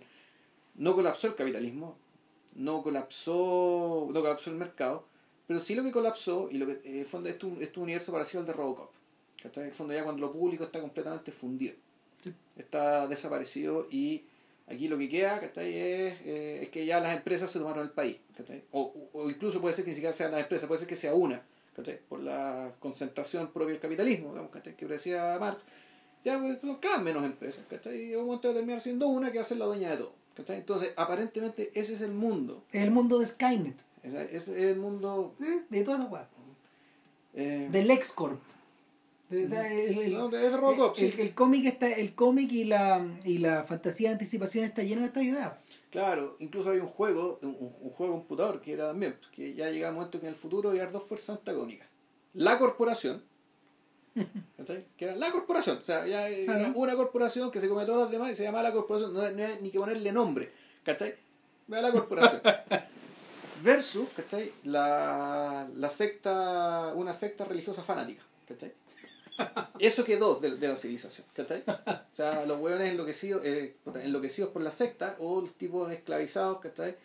O, o, o cooptados, ¿cachai? De una manera por la corporación. en este Eso- punto donde hay que hacer una referencia inevitable weón, a The Walking Dead Ya, o sea eh, ni Vilchen ni yo somos televidentes de la serie hemos visto si es, si es que hemos visto capítulos guachos sí, Doña Lina ve, mi señora esposa ve Watchmen de cuando, perdón, ve Walking Dead. Walking Dead de cuando yo Claro. te miro la cuestión y sí, sí, Claro, es interesante. ahora lo que lo que ocurre aquí lo que, lo que- Pero claro, por algo Romero le tira mierda a Walking Dead. puta claro Y no es que la serie sea mala, sino que Walking Dead, ¿qué es lo que hace? Walking Dead convierte a los zombies en una especie de fenómeno meteorológico, o en una plaga de langostas, Ah, o en- puede ser cualquier fenómeno natural en el cual hace que los humanos se conviertan en animales. Entonces, el verdadero drama de Walking Dead es que los humanos son las cosas que se hacen los humanos entre sí. Mientras, claro, la- lo- lo- lo- los zombies son una especie de pie forzado, son una especie de fuerza natural como la marea, como la sequía o como una plaga de langostas que los obliga a comportarse de manera no humana. Ahora, yo creo que desde ese punto de vista Darabont, que la creó en el fondo a partir de un cómic, Ya, ah, chuche, sí. mira, Ya. eh, que un cómic que todavía está saliendo, ¿no? Si Sí, fue claro. están, en paralelo la, sí, claro, el cómic no se la- parecen todas, pero, pero, pero más o menos. eh. Bueno, el punto es que el, en el, lo, lo que ocurre ahí es, es, es como es la vuelta en la idea de las bandas y de las tribus. ¿cachai?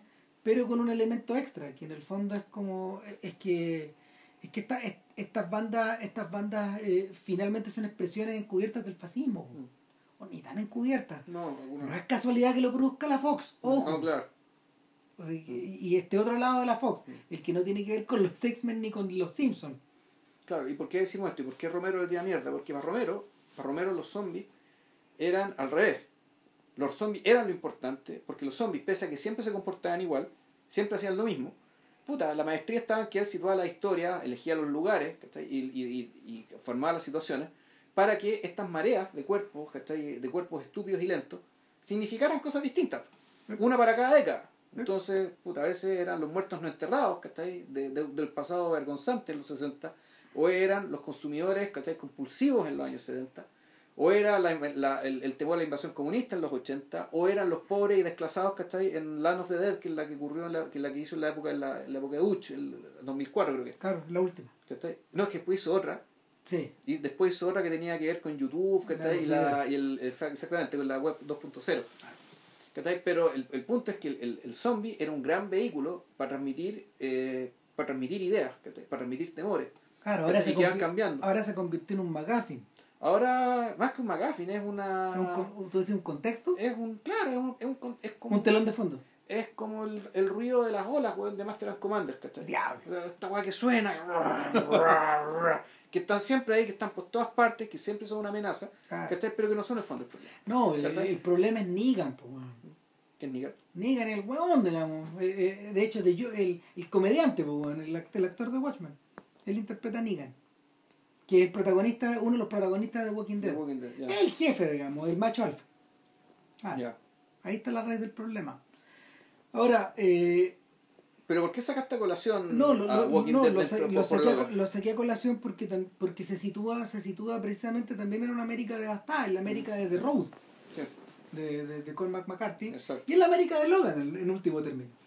¿Cachai? Son Ujú. tres visiones de son tres visiones de una suerte de decadencia que se ha ido produciendo, eh, a ver, en cámara lenta, en cámara lenta, no, o, día a día, día a día, gotita a gotita, eh, lo ve uno en las noticias, pero acá eh, el, el poder imaginativo de estos gallos lo transforma en otra cosa. Claro, claro, pero ah, y haciendo salvedad, eso sí, de que en el Midwest y en la zona rural la cosa es más evidente. Que en la ciudad todavía parece haber cierta. Porque cuando van a Las Vegas, Sí. ¿cachai? tú decís, ya, puta, Las Vegas, este- esta parece una ciudad que todavía funciona con cierta normalidad, ¿cachai? Porque- Pero que donde está quedando la cagada realmente, ¿cachai? Es afuera, ¿cachai? afuera. Es afuera. O sea, De donde. afuera, ahí, no- la, ahí la corporación te da con todo. donde no solo la corporación, sino que puta, cualquier propietario grande se caga el más chico. Por eso es que se, cuando toda esta escena cuando ayudan a la familia negra de campesinos. que, que- que, que probablemente que probablemente el, eh, es la secuencia más importante de la película yo creo en términos dramáticos es probable. y está- hay mucho invertido ahí de escritura de puesta en escena hay harto tiempo de metraje ahí Claro, no, claro, lo que pasa es que está esa escena de, de partida de básicamente ya, bueno, ¿y qué pasa con el americano promedio? ¿Qué, qué pasa con el, el hard working, eh, el hard working, la, la persona que trabaja duro? el working que- class hero Claro, y no que además que trabaja muy duro, o sea, hay gente que trabaja muy duro, puta, que cultiva la tierra, ¿cachai? Que el fondo produce que se no le puta está está a, está merced, ¿cachai? Del abuso, ¿cachai? De, pero al mismo tiempo, o sea, es- eso, eso es básicamente para ayudarte a situar la historia, pero efectos dramáticos, la presencia de esa familia lo que les hace, les enseña a todos los, a todos los X-Men de esta nave de los locos, ¿cachai? Que son, eh, que son Wolverine, Logan, ¿cachai? Lo que queda del profesor, del profesor Javier y la niñita la que tiene que cuidar, puta, eh, esto es una familia que no sabe que lo es y que no sabe cómo debe serlo. Exacto Entonces y- la, presencia de esta y en otra ese momento familia encuentra su espejo eh, encuentra lo que es, lo que deberían ser, lo que deberían tratar de entender, lo que deberían tener. Y que le es arrebatado esa misma noche Exactamente, o sea, el, no, es una cuestión que si tú lo pensáis, ¿sabes que ahora lo pienso? ¿Sabes la película? Si es de podcast, weón. Porque, no es la primera vez que pasa esto Claro. No, pues, las líneas del profesor, del profesor Javier, cuando, cuando uno le da gracias a la vida, además, por, un, por estar unas pocas horas arriba de una cama. Bueno, pero es que, y, y es ahí, es ahí donde tú sentís, puta diablo, es que eso sentido, weón, que Patrick Stewart se pegara las seis películas anteriores, pues, weón. Sí, eh, finalmente un punto de, a ver, lo que separa, lo que separa a los X-Men de todas las otras sagas, finalmente, es la presencia, es la presencia de, de gente como Stewart, es la presencia de gente como McKellen. Eh, O sea, lo que pasa, de, de- de personajes patriarcales como ellos o de actores de ese peso. eh, de esta combinación. Ya. de esta combinación. Mira, eh, a ver, eh, no es misterio con Stewart porque el tipo, Bueno, cuando él, él fue también el Capitán Picard, pues, claro, y, fue, y, y, y en la gravitas del Capitán Mm. Picard hace que la weá sea visible hasta el día de hoy, pues, weón. Ya. Es lo mismo que pasa con, con Leonard Nimoy y con... Hasta, hasta hay un meme de él, güey. ¿Tú has visto, no? sí. Desde cuando está con la cabeza gacha y el Pero el- es lo mismo que pasa, es lo mismo que pasa con Leonard Nimoy y Spock. Claro. que hace visible la otra weá. ¿cachai? Y, y, y que hace que tenga sentido hoy, Ya. 40 años después. Eh, O sea, tú decís el personaje de Chandler ya un personaje de los 60, pero Sí. de Nimoy no. no, Ya. no, porque el personaje de Nimoy es de los 60, de los 70, de los 80, ¿cachai? Y, y sigue, y sigue, y sigue. Hay, hay singularidades. Ya. Y en el caso, en el caso de, en el caso de, del dúo de, de McKellen con Stewart, que ellos han prolongado ese dúo en memes y han prolongado ese dúo en web de YouTube y en joda. Ya, y en huevo. En hueveo, claro. eh, ellos mismos también tienen esa mecánica ya, y lo entienden fuera de la fuera de la serie puta, porque se quieren mucho bueno y porque también forman parte de la misma generación pero el pero la esta combinación no se produce en ninguna otra película ¿por qué? porque cuando uno se traslada por ejemplo al mundo de los Avengers es el show de Robert Downey Sí. y sus amiguitos pero es el show de Robert Downey es Downey siendo de Downey en un momento le- en una entrevista le dijeron o sea le, le preguntaron ¿cuántos de Downey hay en Tony Stark? y el weón puta que que es un gallo críptico para contestar, o sea, son más críptico que nunca ahora, eh, se abrió un poco y el tipo dijo, mira, la verdad es que en las dos primeras, en las dos primeras películas sí sentí que era que Downey era Stark Ya. y que, y que había muchas cosas mías puestas ahí, invertidas y todo, pero, pero ahora último, ahora último hay una separación. Ya. Para mí está súper claro el personaje en la medida de que ya, ya lo, se ha ido recubriendo de tantas otras facetas Y que... que además envejece. Claro, y está, Ya. está separado de mí. Pero, pero que. Pero no. No hay una. No hay una identificación tan absoluta. Eh, es distinto también al caso de Indiana Jones o al caso de Luke Skywalker. No, no, no, Eh, es que, esa es otra es que- weá. Es que digámoslo, cada uno de estos dos personajes, o sea, estamos hablando de Magneto y de, y de, Y de Javier. eh, ellos son representantes de una idea que a su vez es la encarnación de una actitud ah, ante la vida, ante lo desconocido, ante... eh, en, re- en realidad es eso, ¿cachai? O sea, e- ellos son embajadores, ¿cachai? De algo que es más grande, que es más potente. Y ahí radica el poder, ahí radica el poder canónico de los personajes en último término. Eh, Porque, que- porque además es que bueno, son, son- tienen que serlo porque bueno, están escritos de esa manera porque básicamente tienen que convocar gente alrededor suyo. claro, O sea, el liderazgo consiste en eso. The Avengers es una pandilla de gente, ¿cachai? Donde, donde hay uno que tiene un poco más de carisma, ¿cachai? A todo lo que queráis.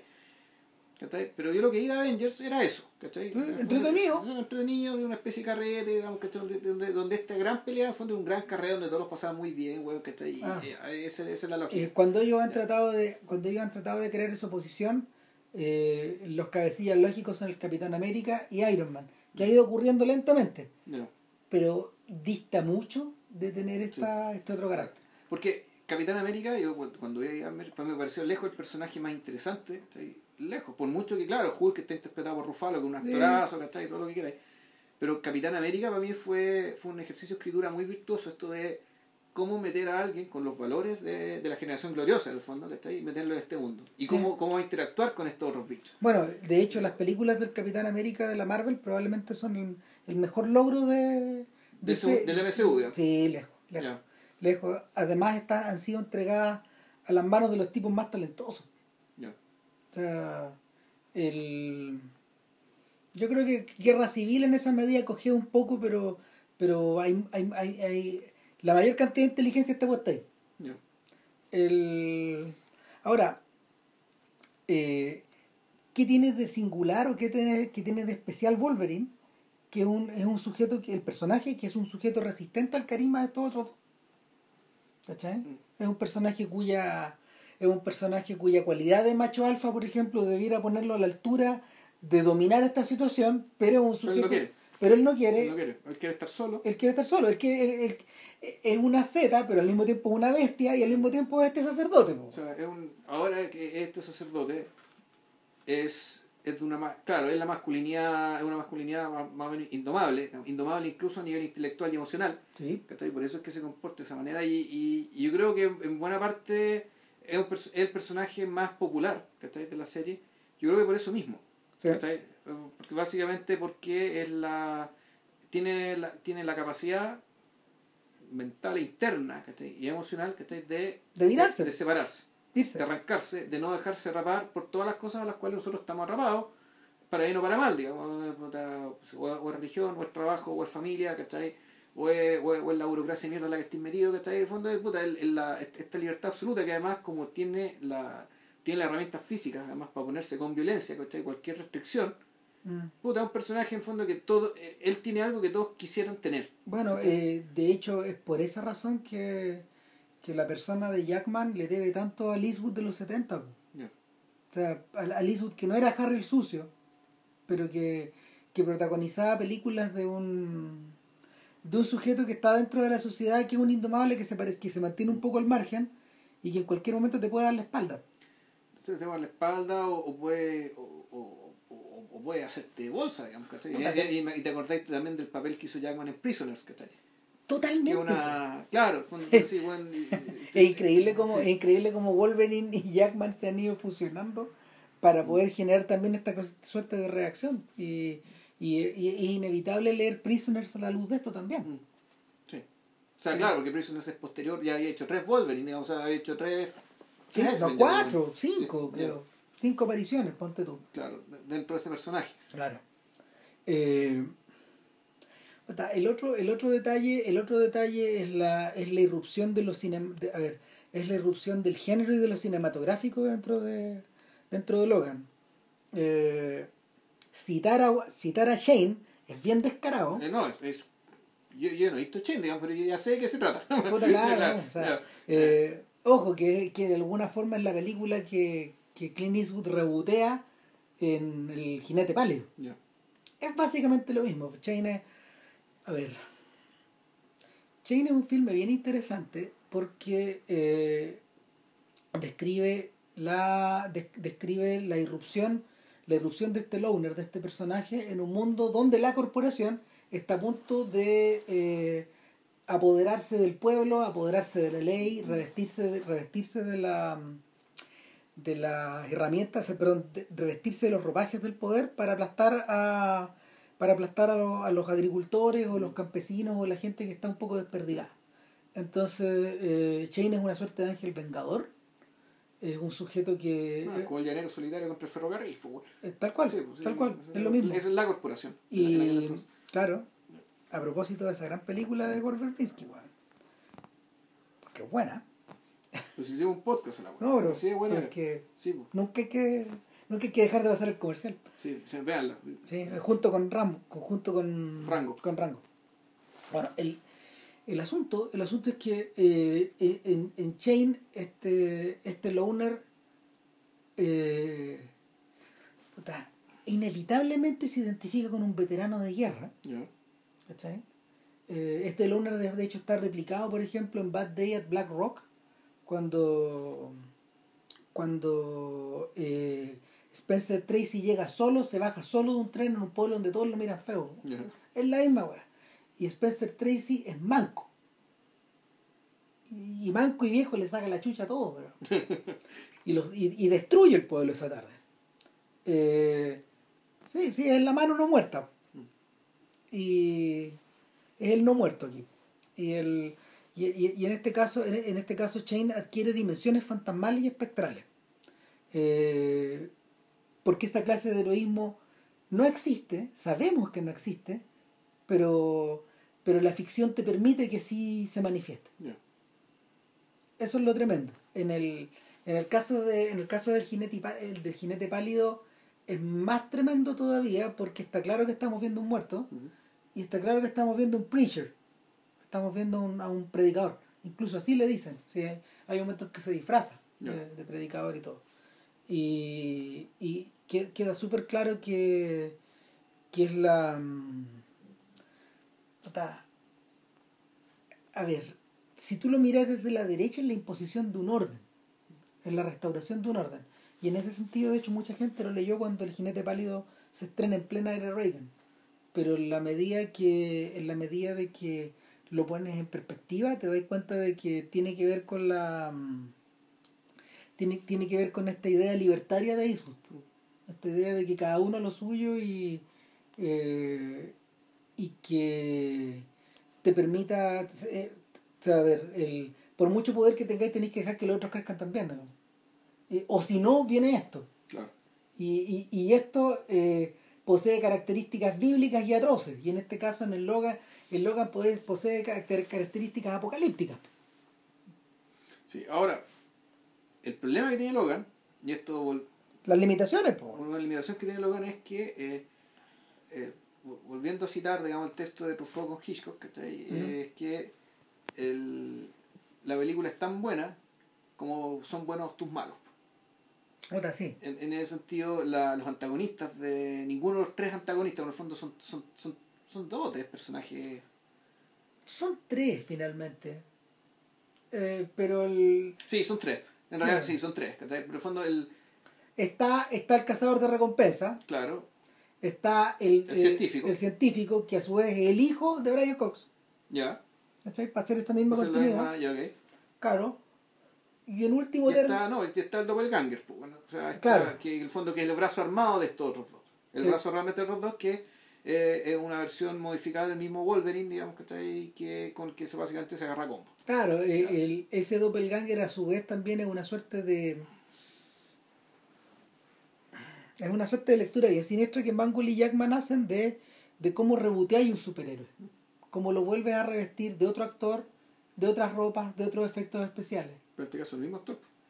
Sí. eso es siniestro. Claro. Pero es siniestro, en el fondo. Es que tenía que ser el mismo, digamos, lógico eh, fuera el claro, mismo. sí. pero evidentemente algún día Wolverine va a ser reboteado y, y, y va, y va a ser va a ser releído y, y probablemente humanizado o deshumanizado dependiendo de quién esté detrás. ¿Cachai? y, ese ese ese doppelganger o, o esa suerte claro esa suerte de, de, de no muerto que figura ahí eh, sin conciencia en absoluta con esa mirada vacía eh, eh, es, lo, es lo que es lo que esta industria también genera Ya. Ya, Buena lectura. sí no si está, está ahí Buena lectura, pero, pero en el fondo, claro, ninguno de los tres personajes, ¿cachai? Ni los tres juntos, ni cada uno por separado. eh, es que hay- es que entonces ahí pasa otra cosa, ¿cachai? Entonces tú decís, bueno, de aquí la importancia no es, el, no es el malo como personaje, sino que en realidad ellos no son más que una fuerza.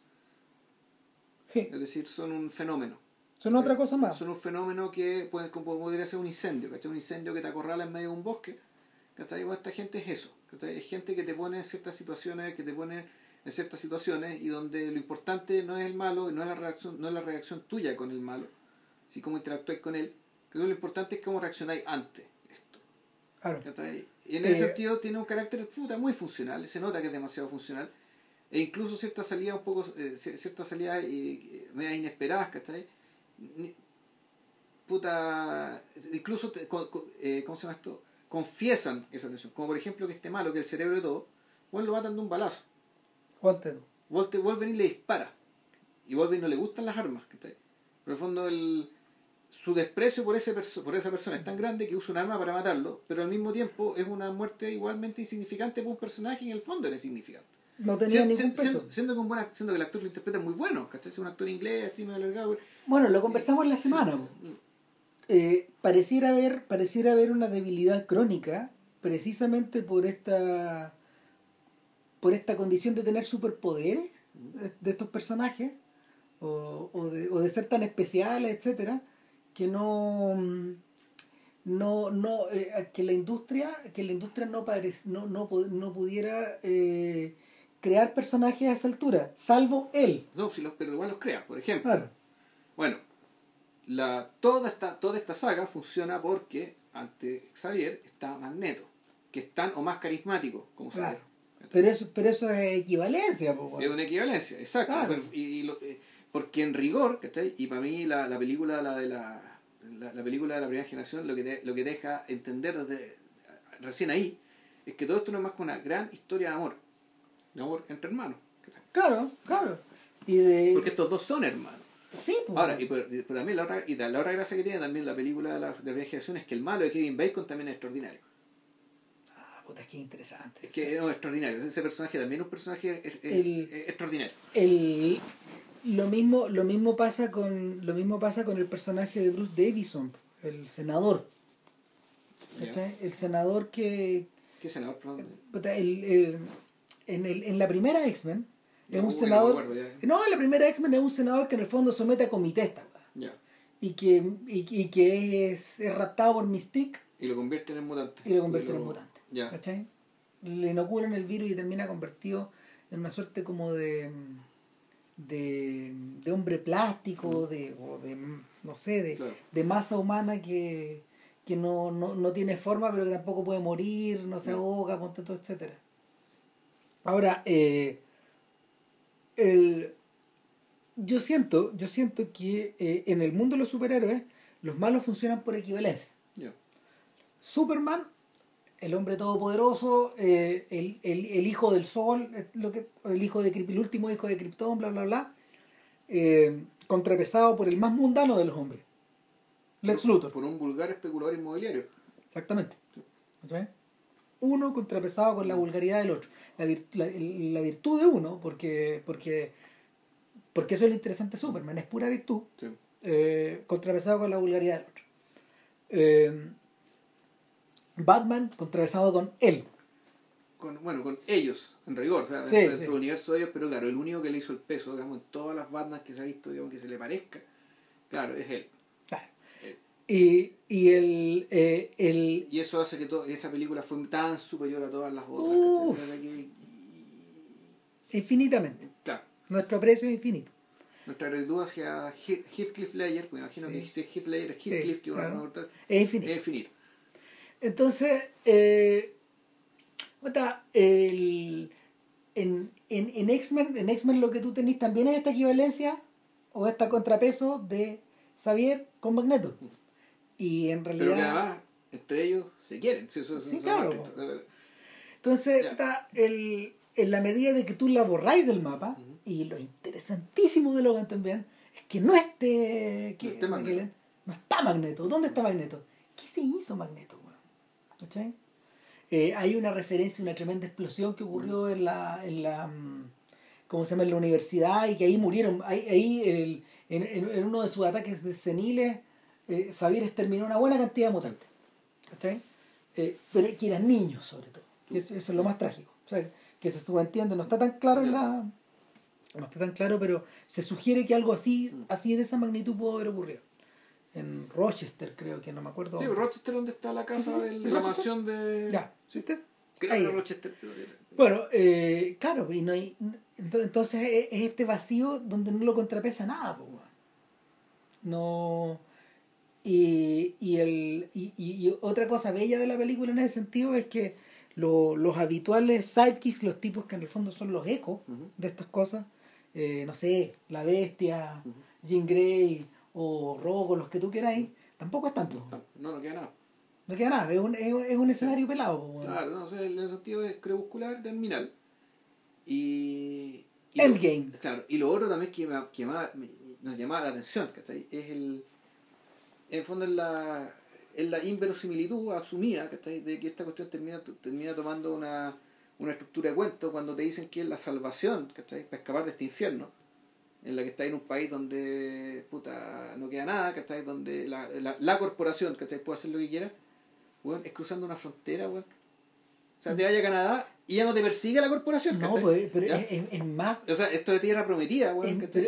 es- más de cuento aún, en la medida de que esto está contenido en las coordenadas de un cómic de los X-Men. Mm, Sí, Porque evidentemente en algún momento de, de esta continuidad ellos también se convirtieron en objetos Sí, no, de sí. adulación pop. claro, y, y parte del malo es un fan de Wolverine. Ah. Y se lo convence. Y, y, y, y, y la niñita, ¿cachai? Eh, y, y la niñita, la que tiene que salvar, tiene, es, la, eh, eh, tiene el libro, tiene es la hija genética de él. la hija genética de él, tiene revistas con cómics y tiene y van a un lugar Ah, En el sentido de la película es como Max, Mad Max Fury Road, que tienen que eh, un largo viaje hacia un lugar claro. que supuestamente no existe, pero en realidad, bueno, sí existe, ¿cachai? Pero ese lugar existe porque está al lado de Canadá, entonces, pero ahí está la cuestión mítica, ¿cachai? La tierra prometida, tú cruzas la frontera y en Canadá la corporación no te persigue, ¿cachai? Porque Canadá es un país civilizado. En Canadá todavía rige la ley, ¿cachai? En Canadá todavía existe un Estado que puede proteger al más débil. Hay una suerte Que- de comentario, hay una suerte de comentario amarguísimo ahí también. no, claro, o sea, naturalmente que esta película yo creo ya, ya se sabía, no, se, se, se está probablemente escribiendo, ¿cachai? Viendo para dónde iba la mano, no, no necesariamente cuando ganó Trump, ¿cachai? Pero se veía que la cosa iba para Claro, iba esto, de esto estaba como en 2014, 2015 escribiéndose, Ya, por ahí. claro, entonces eh, ya, ya hay una mirada respecto bueno, que el país se está yendo, el país como se conoce, y el país carajo. que se, se está yendo al carete, se está yendo al carajo, ¿cachai? Pero por su propia debilidad y su propia estupidez, digamos, Ahora, no es lo- una crisis capitalista global, porque Canadá sigue siendo el país civilizado, Lo, más lo interesante es que esto la pone en el mismo contexto que el La La Land. Sí, po. O sea, sí. Sí, que como lo discutimos unos podcasts atrás. Por eso yo tenía el interés también de comentar Logan, No, porque, mira. porque, porque sí hacía, sí hacía eco y se hacía sentido. Claro, pero, pero La La Land era, era un comentario, pero más bien desde la cultura y desde las culturas. ¿cachai? Sí, ¿Cachai? Aquí no, aquí ya básicamente se va, se va en, en realidad es una, una distopia. ¿cachai? O sea, Sí. aparte de ser una película, de un, una- un western, aparte de ser una road movie, ¿cachai? es también una distopia. aparte de ser un film familiar, una Pero una distopia americana. Profundamente. Es decir, americana en el sentido de que no es la distopia donde el mundo entero se fue al carajo. No, solamente Estados Unidos se fue al carajo, ¿cachai? Porque, bueno, México también. ¿cachai? Ahí, en la- en película se van a dar cuenta por qué, digamos. ¿cachai? Pero Canadá no. Entonces Canadá, si tú cruzas la frontera, ¿cachai?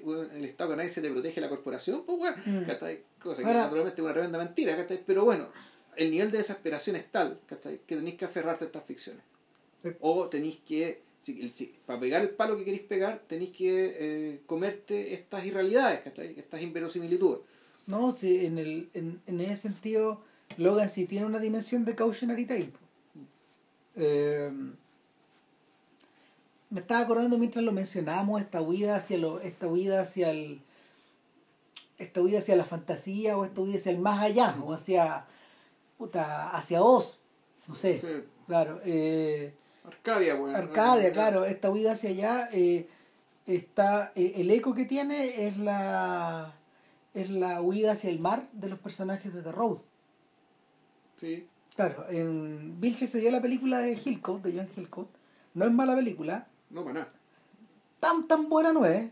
O sea, es, es buena película, pero tiene sus límites. El problema es que, Es que lo- es muy difícil, es muy difícil hacer una película. los límites los límites en realidad los tiene con el libro, que el libro es el libro es extraordinario. Claro, no, y aparte que la situación misma, de, de- de- la, situación misma que está contada, no, no hace tan fácil hacer una película muy redonda. No, po. Porque los elementos son demasiado escasos. Es todo demasiado escaso. Es muy poco, Sí. si lo, lo, lo The Road es prácticamente una obra de cámara cuando la vas Sí. leyendo. Entonces, eh, es por eso que el, es por eso el efecto indeleble del final de The Road cuando los personajes en el libro llegan al mar, evidentemente llegan al mar, pero llegan al final de la página, po. Sí. Y, y lo que queda abajo, lo que queda abajo está blanco. Eh, No, no es posible describirlo, ya no hay nada más, no hay nada más que describir. Llegamos al final, al final de todo. Ese, ese es la, ese es el intento nada menos de, de McCarthy en esa. Ya, porque la película termina, de otra manera. Está claro. Termina, se encuentra con una familia. Sí, Y que tú decís, bueno, pero esto es raro. O sea, esto es. Que el niño se murió, güey, y esta familia aquí es un sueño, ¿cachai? Porque es muy apito de nada, ¿cachai? ¿Por qué una familia que, en esas condiciones tan precarias no es comida para nadie? después de la muerte del padre. Claro. bueno, el personaje de Mortensen, spoiler, se muere. ¿cachai? Eh, puta, que este cabro chico, ¿cachai? y llegaron al mar y todo el cuento, llegaron al mar porque hay que llegar a alguna parte. Ujú. ¿cachai? Y puta, recibe una familia, lo, lo adopta, una familia nómada Claro. también lo adopta. ¿cachai? Claro, en el, en, el, en el libro no, el libro, es más- el libro es más intenso según mi recuerdo. Es el mar. O sea, el niño llega al mar solo y ya no hay nada más. No, no, es que claro, no hay más. Y el mar es pura negrura, po. está muerto. Es como el es como esa imagen también que lo que, que a uno, o sea, que no sé, la película no es ni de lejos igual, digamos, pero pero que al final de mm, eh, de la segunda planeta de los simios, claro, lo que tú tenías es un mundo muerto, una tierra muerta. Entonces, Es eh, interesante el hecho de que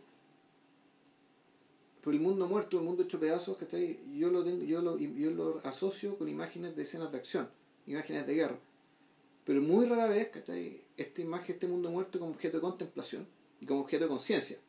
Es decir, que quien está mirando esto diga, concha tu madre, no hay más. se acabó todo. O sea, efectivamente aquí, aquí ya, ya murió todo, aquí no hay nada. ¿cachai? Y es una llamita que se apaga lento en la noche. po. Claro, entonces, y, y- y ahí lo, no sé, pues ahí lo, lo fuerte, ¿cachai? Es como para una conciencia que está acostumbrada a ver cosas vivas, ¿cachai? Por eso tan, también so- tan sobrecogido el espectáculo del desierto, creo yo. O sea, cuando uno va a un desierto, ¿cachai? Usted dice, bueno, aquí todo lo que estoy viendo aquí, no hay- nada de lo que estoy mirando acá está vivo, nada que yo pueda ver. Eh, claro, pero que eso se extienda, ¿cachai? Lugares no desérticos, ¿cachai? Y lugares donde hay agua, en lugares donde supuestamente hay árboles y pues está todo muerto. Eh, Y inversamente, ¿cachai? La frontera con Canadá y la pelea en la frontera con Canadá se, produce en un bosque. eh, ¿cachai? Cuando Sí, la película toda transcurre en un desierto. el hay un tema ahí hay un tema ahí también con la fuga de o sea con la fuga progresiva desde desde, una, desde un paraje urbano que está convertido en un desierto hacia eh, un, pa- un, pas- un paraje parajes cada vez más desnudo, cada vez más O sea, en algún momento cada vez más, por Las Vegas. cada vez más regresivo, claro. ¿cachai? hasta, hasta que acaban en la naturaleza en el fondo. Pero acá es una naturaleza verde. Sí. O sea, donde está la vida, donde está la promesa de la vida. Por eso esta cuestión termina porque están llegando, volvemos a Canadá. ¿Cachai? Si uno incluso hasta podría pensar, weón, ¿cachai? El- ¿qué es lo que caracteriza la pobreza de Haití? Y tú, y en en el documental de Al Gore te mostraba así, este, este es un tema, no es necesariamente un tema geológico, este es un tema humano. Entonces mostraba una foto de la frontera entre Haití y República Dominicana. Sí. Para el lado de República Dominicana había árboles. Verde. Para el lado de Haití Bueno. no había ni una hueva. Nada. Era la misma isla. Nada.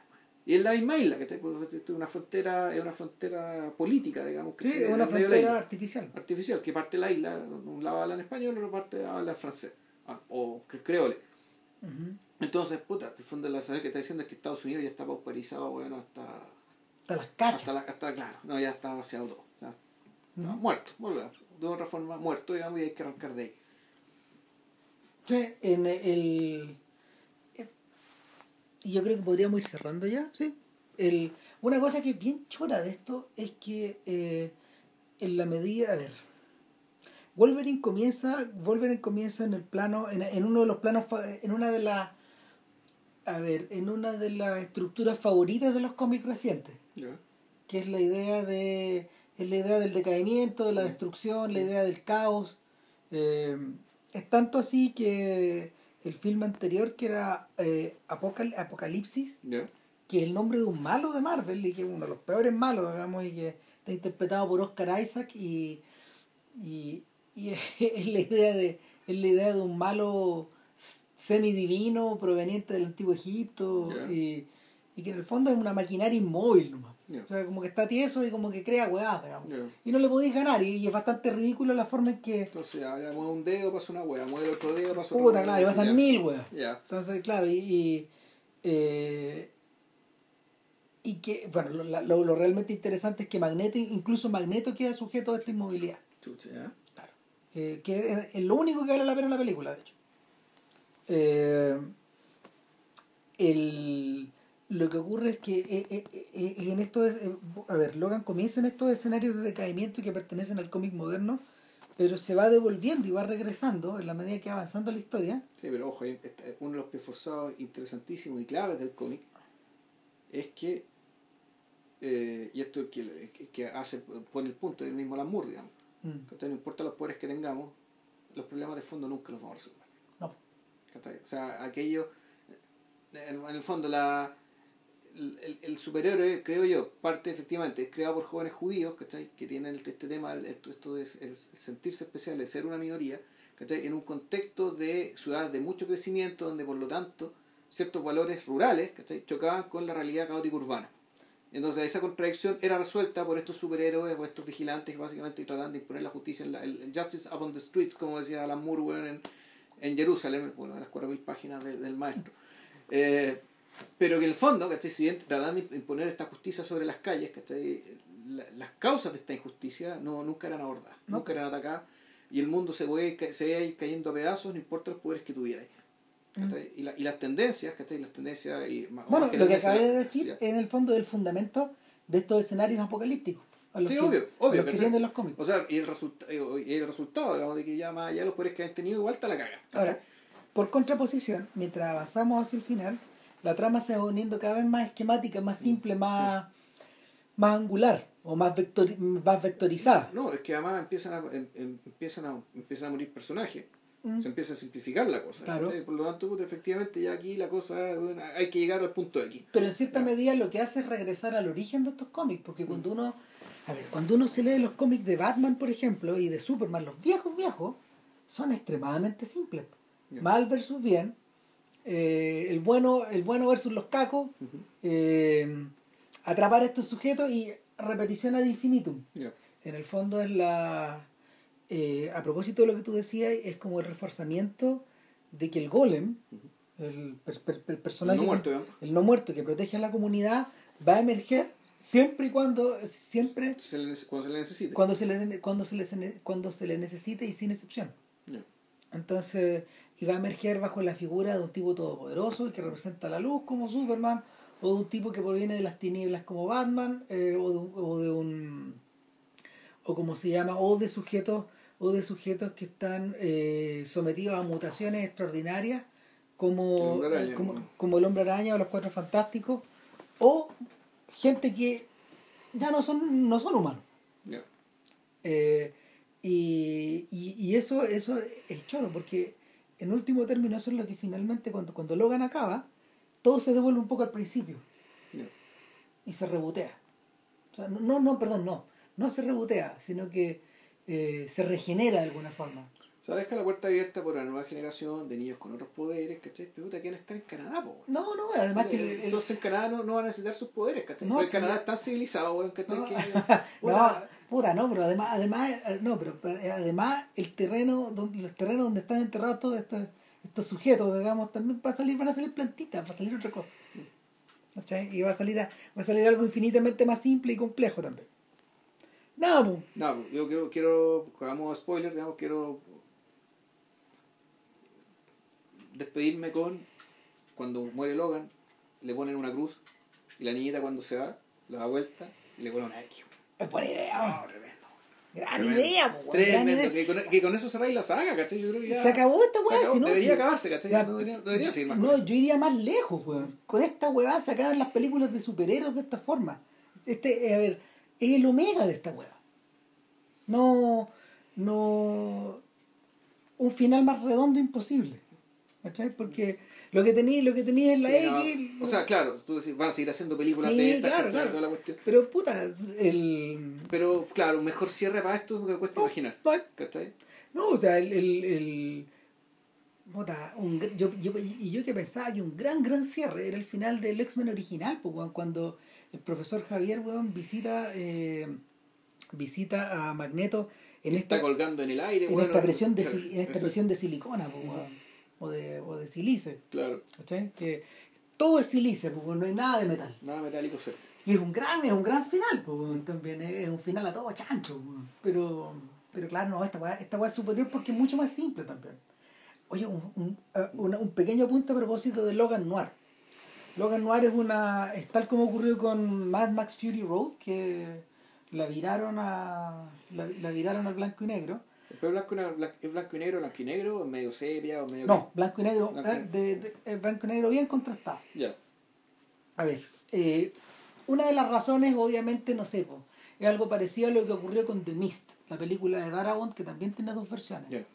Eh, en el caso de Darabont, eh, Yo vi la en colores, si no me recuerdo. y en el caso, yo trataba de bajarme la, la blanco y negro mucho tiempo y está complicado, pero en el caso de Darabont, bueno, yo no la he visto. Darabont dice, eh, mi película era en blanco y negro.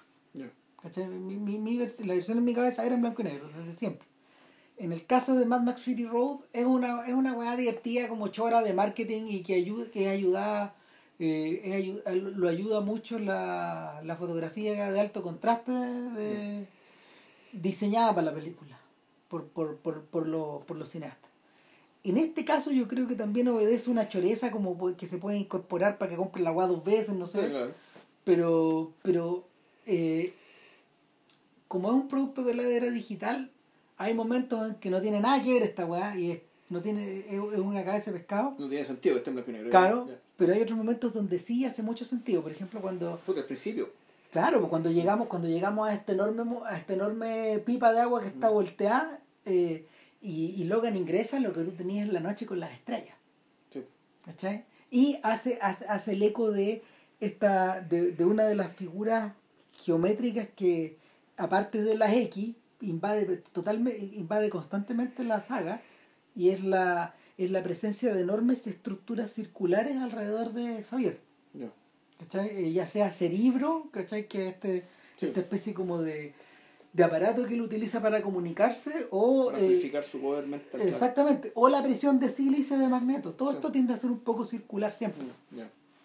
Y como si estuviéramos al interior de un cerebro finalmente. Y, el, y en este y, y- y es muy heavy esta idea de que esta pipa de agua volteada nuevamente sea otra estructura de esa misma manera, po, weón. pero ya esta estructura, es una estructura toda quijoteada, po, weón, hecha mierda. No, echa, weón. Bolsa, weón, bolsa. weón. esa aparición inicial, weón, de, de Javier, weón, eh, hablando, o sea, transmitiendo en voz alta como si estuviera bajando con una antena de televisión los comerciales la tele en la cagada. Cuando habla de Taco Bell, weón. Puta, claro, si el weón sigue transmitiendo, weón. Se rayó, weón. Puta, senilidad, pobreza, no, es, ter- es tremendo, weón. No, no. Nada, pues. Bueno, Eh, vayan a ver Logan y ahora no tenemos idea qué vamos a hacer para no, de verdad que no. Estamos, estamos Linopia. Estamos que- volando en el aire. Sí, así que bueno, ya es tarde, así que puta, váyanse a dormir, que estén muy bien y muchas gracias por escucharnos nuevamente. Cuídense. Chao, chao.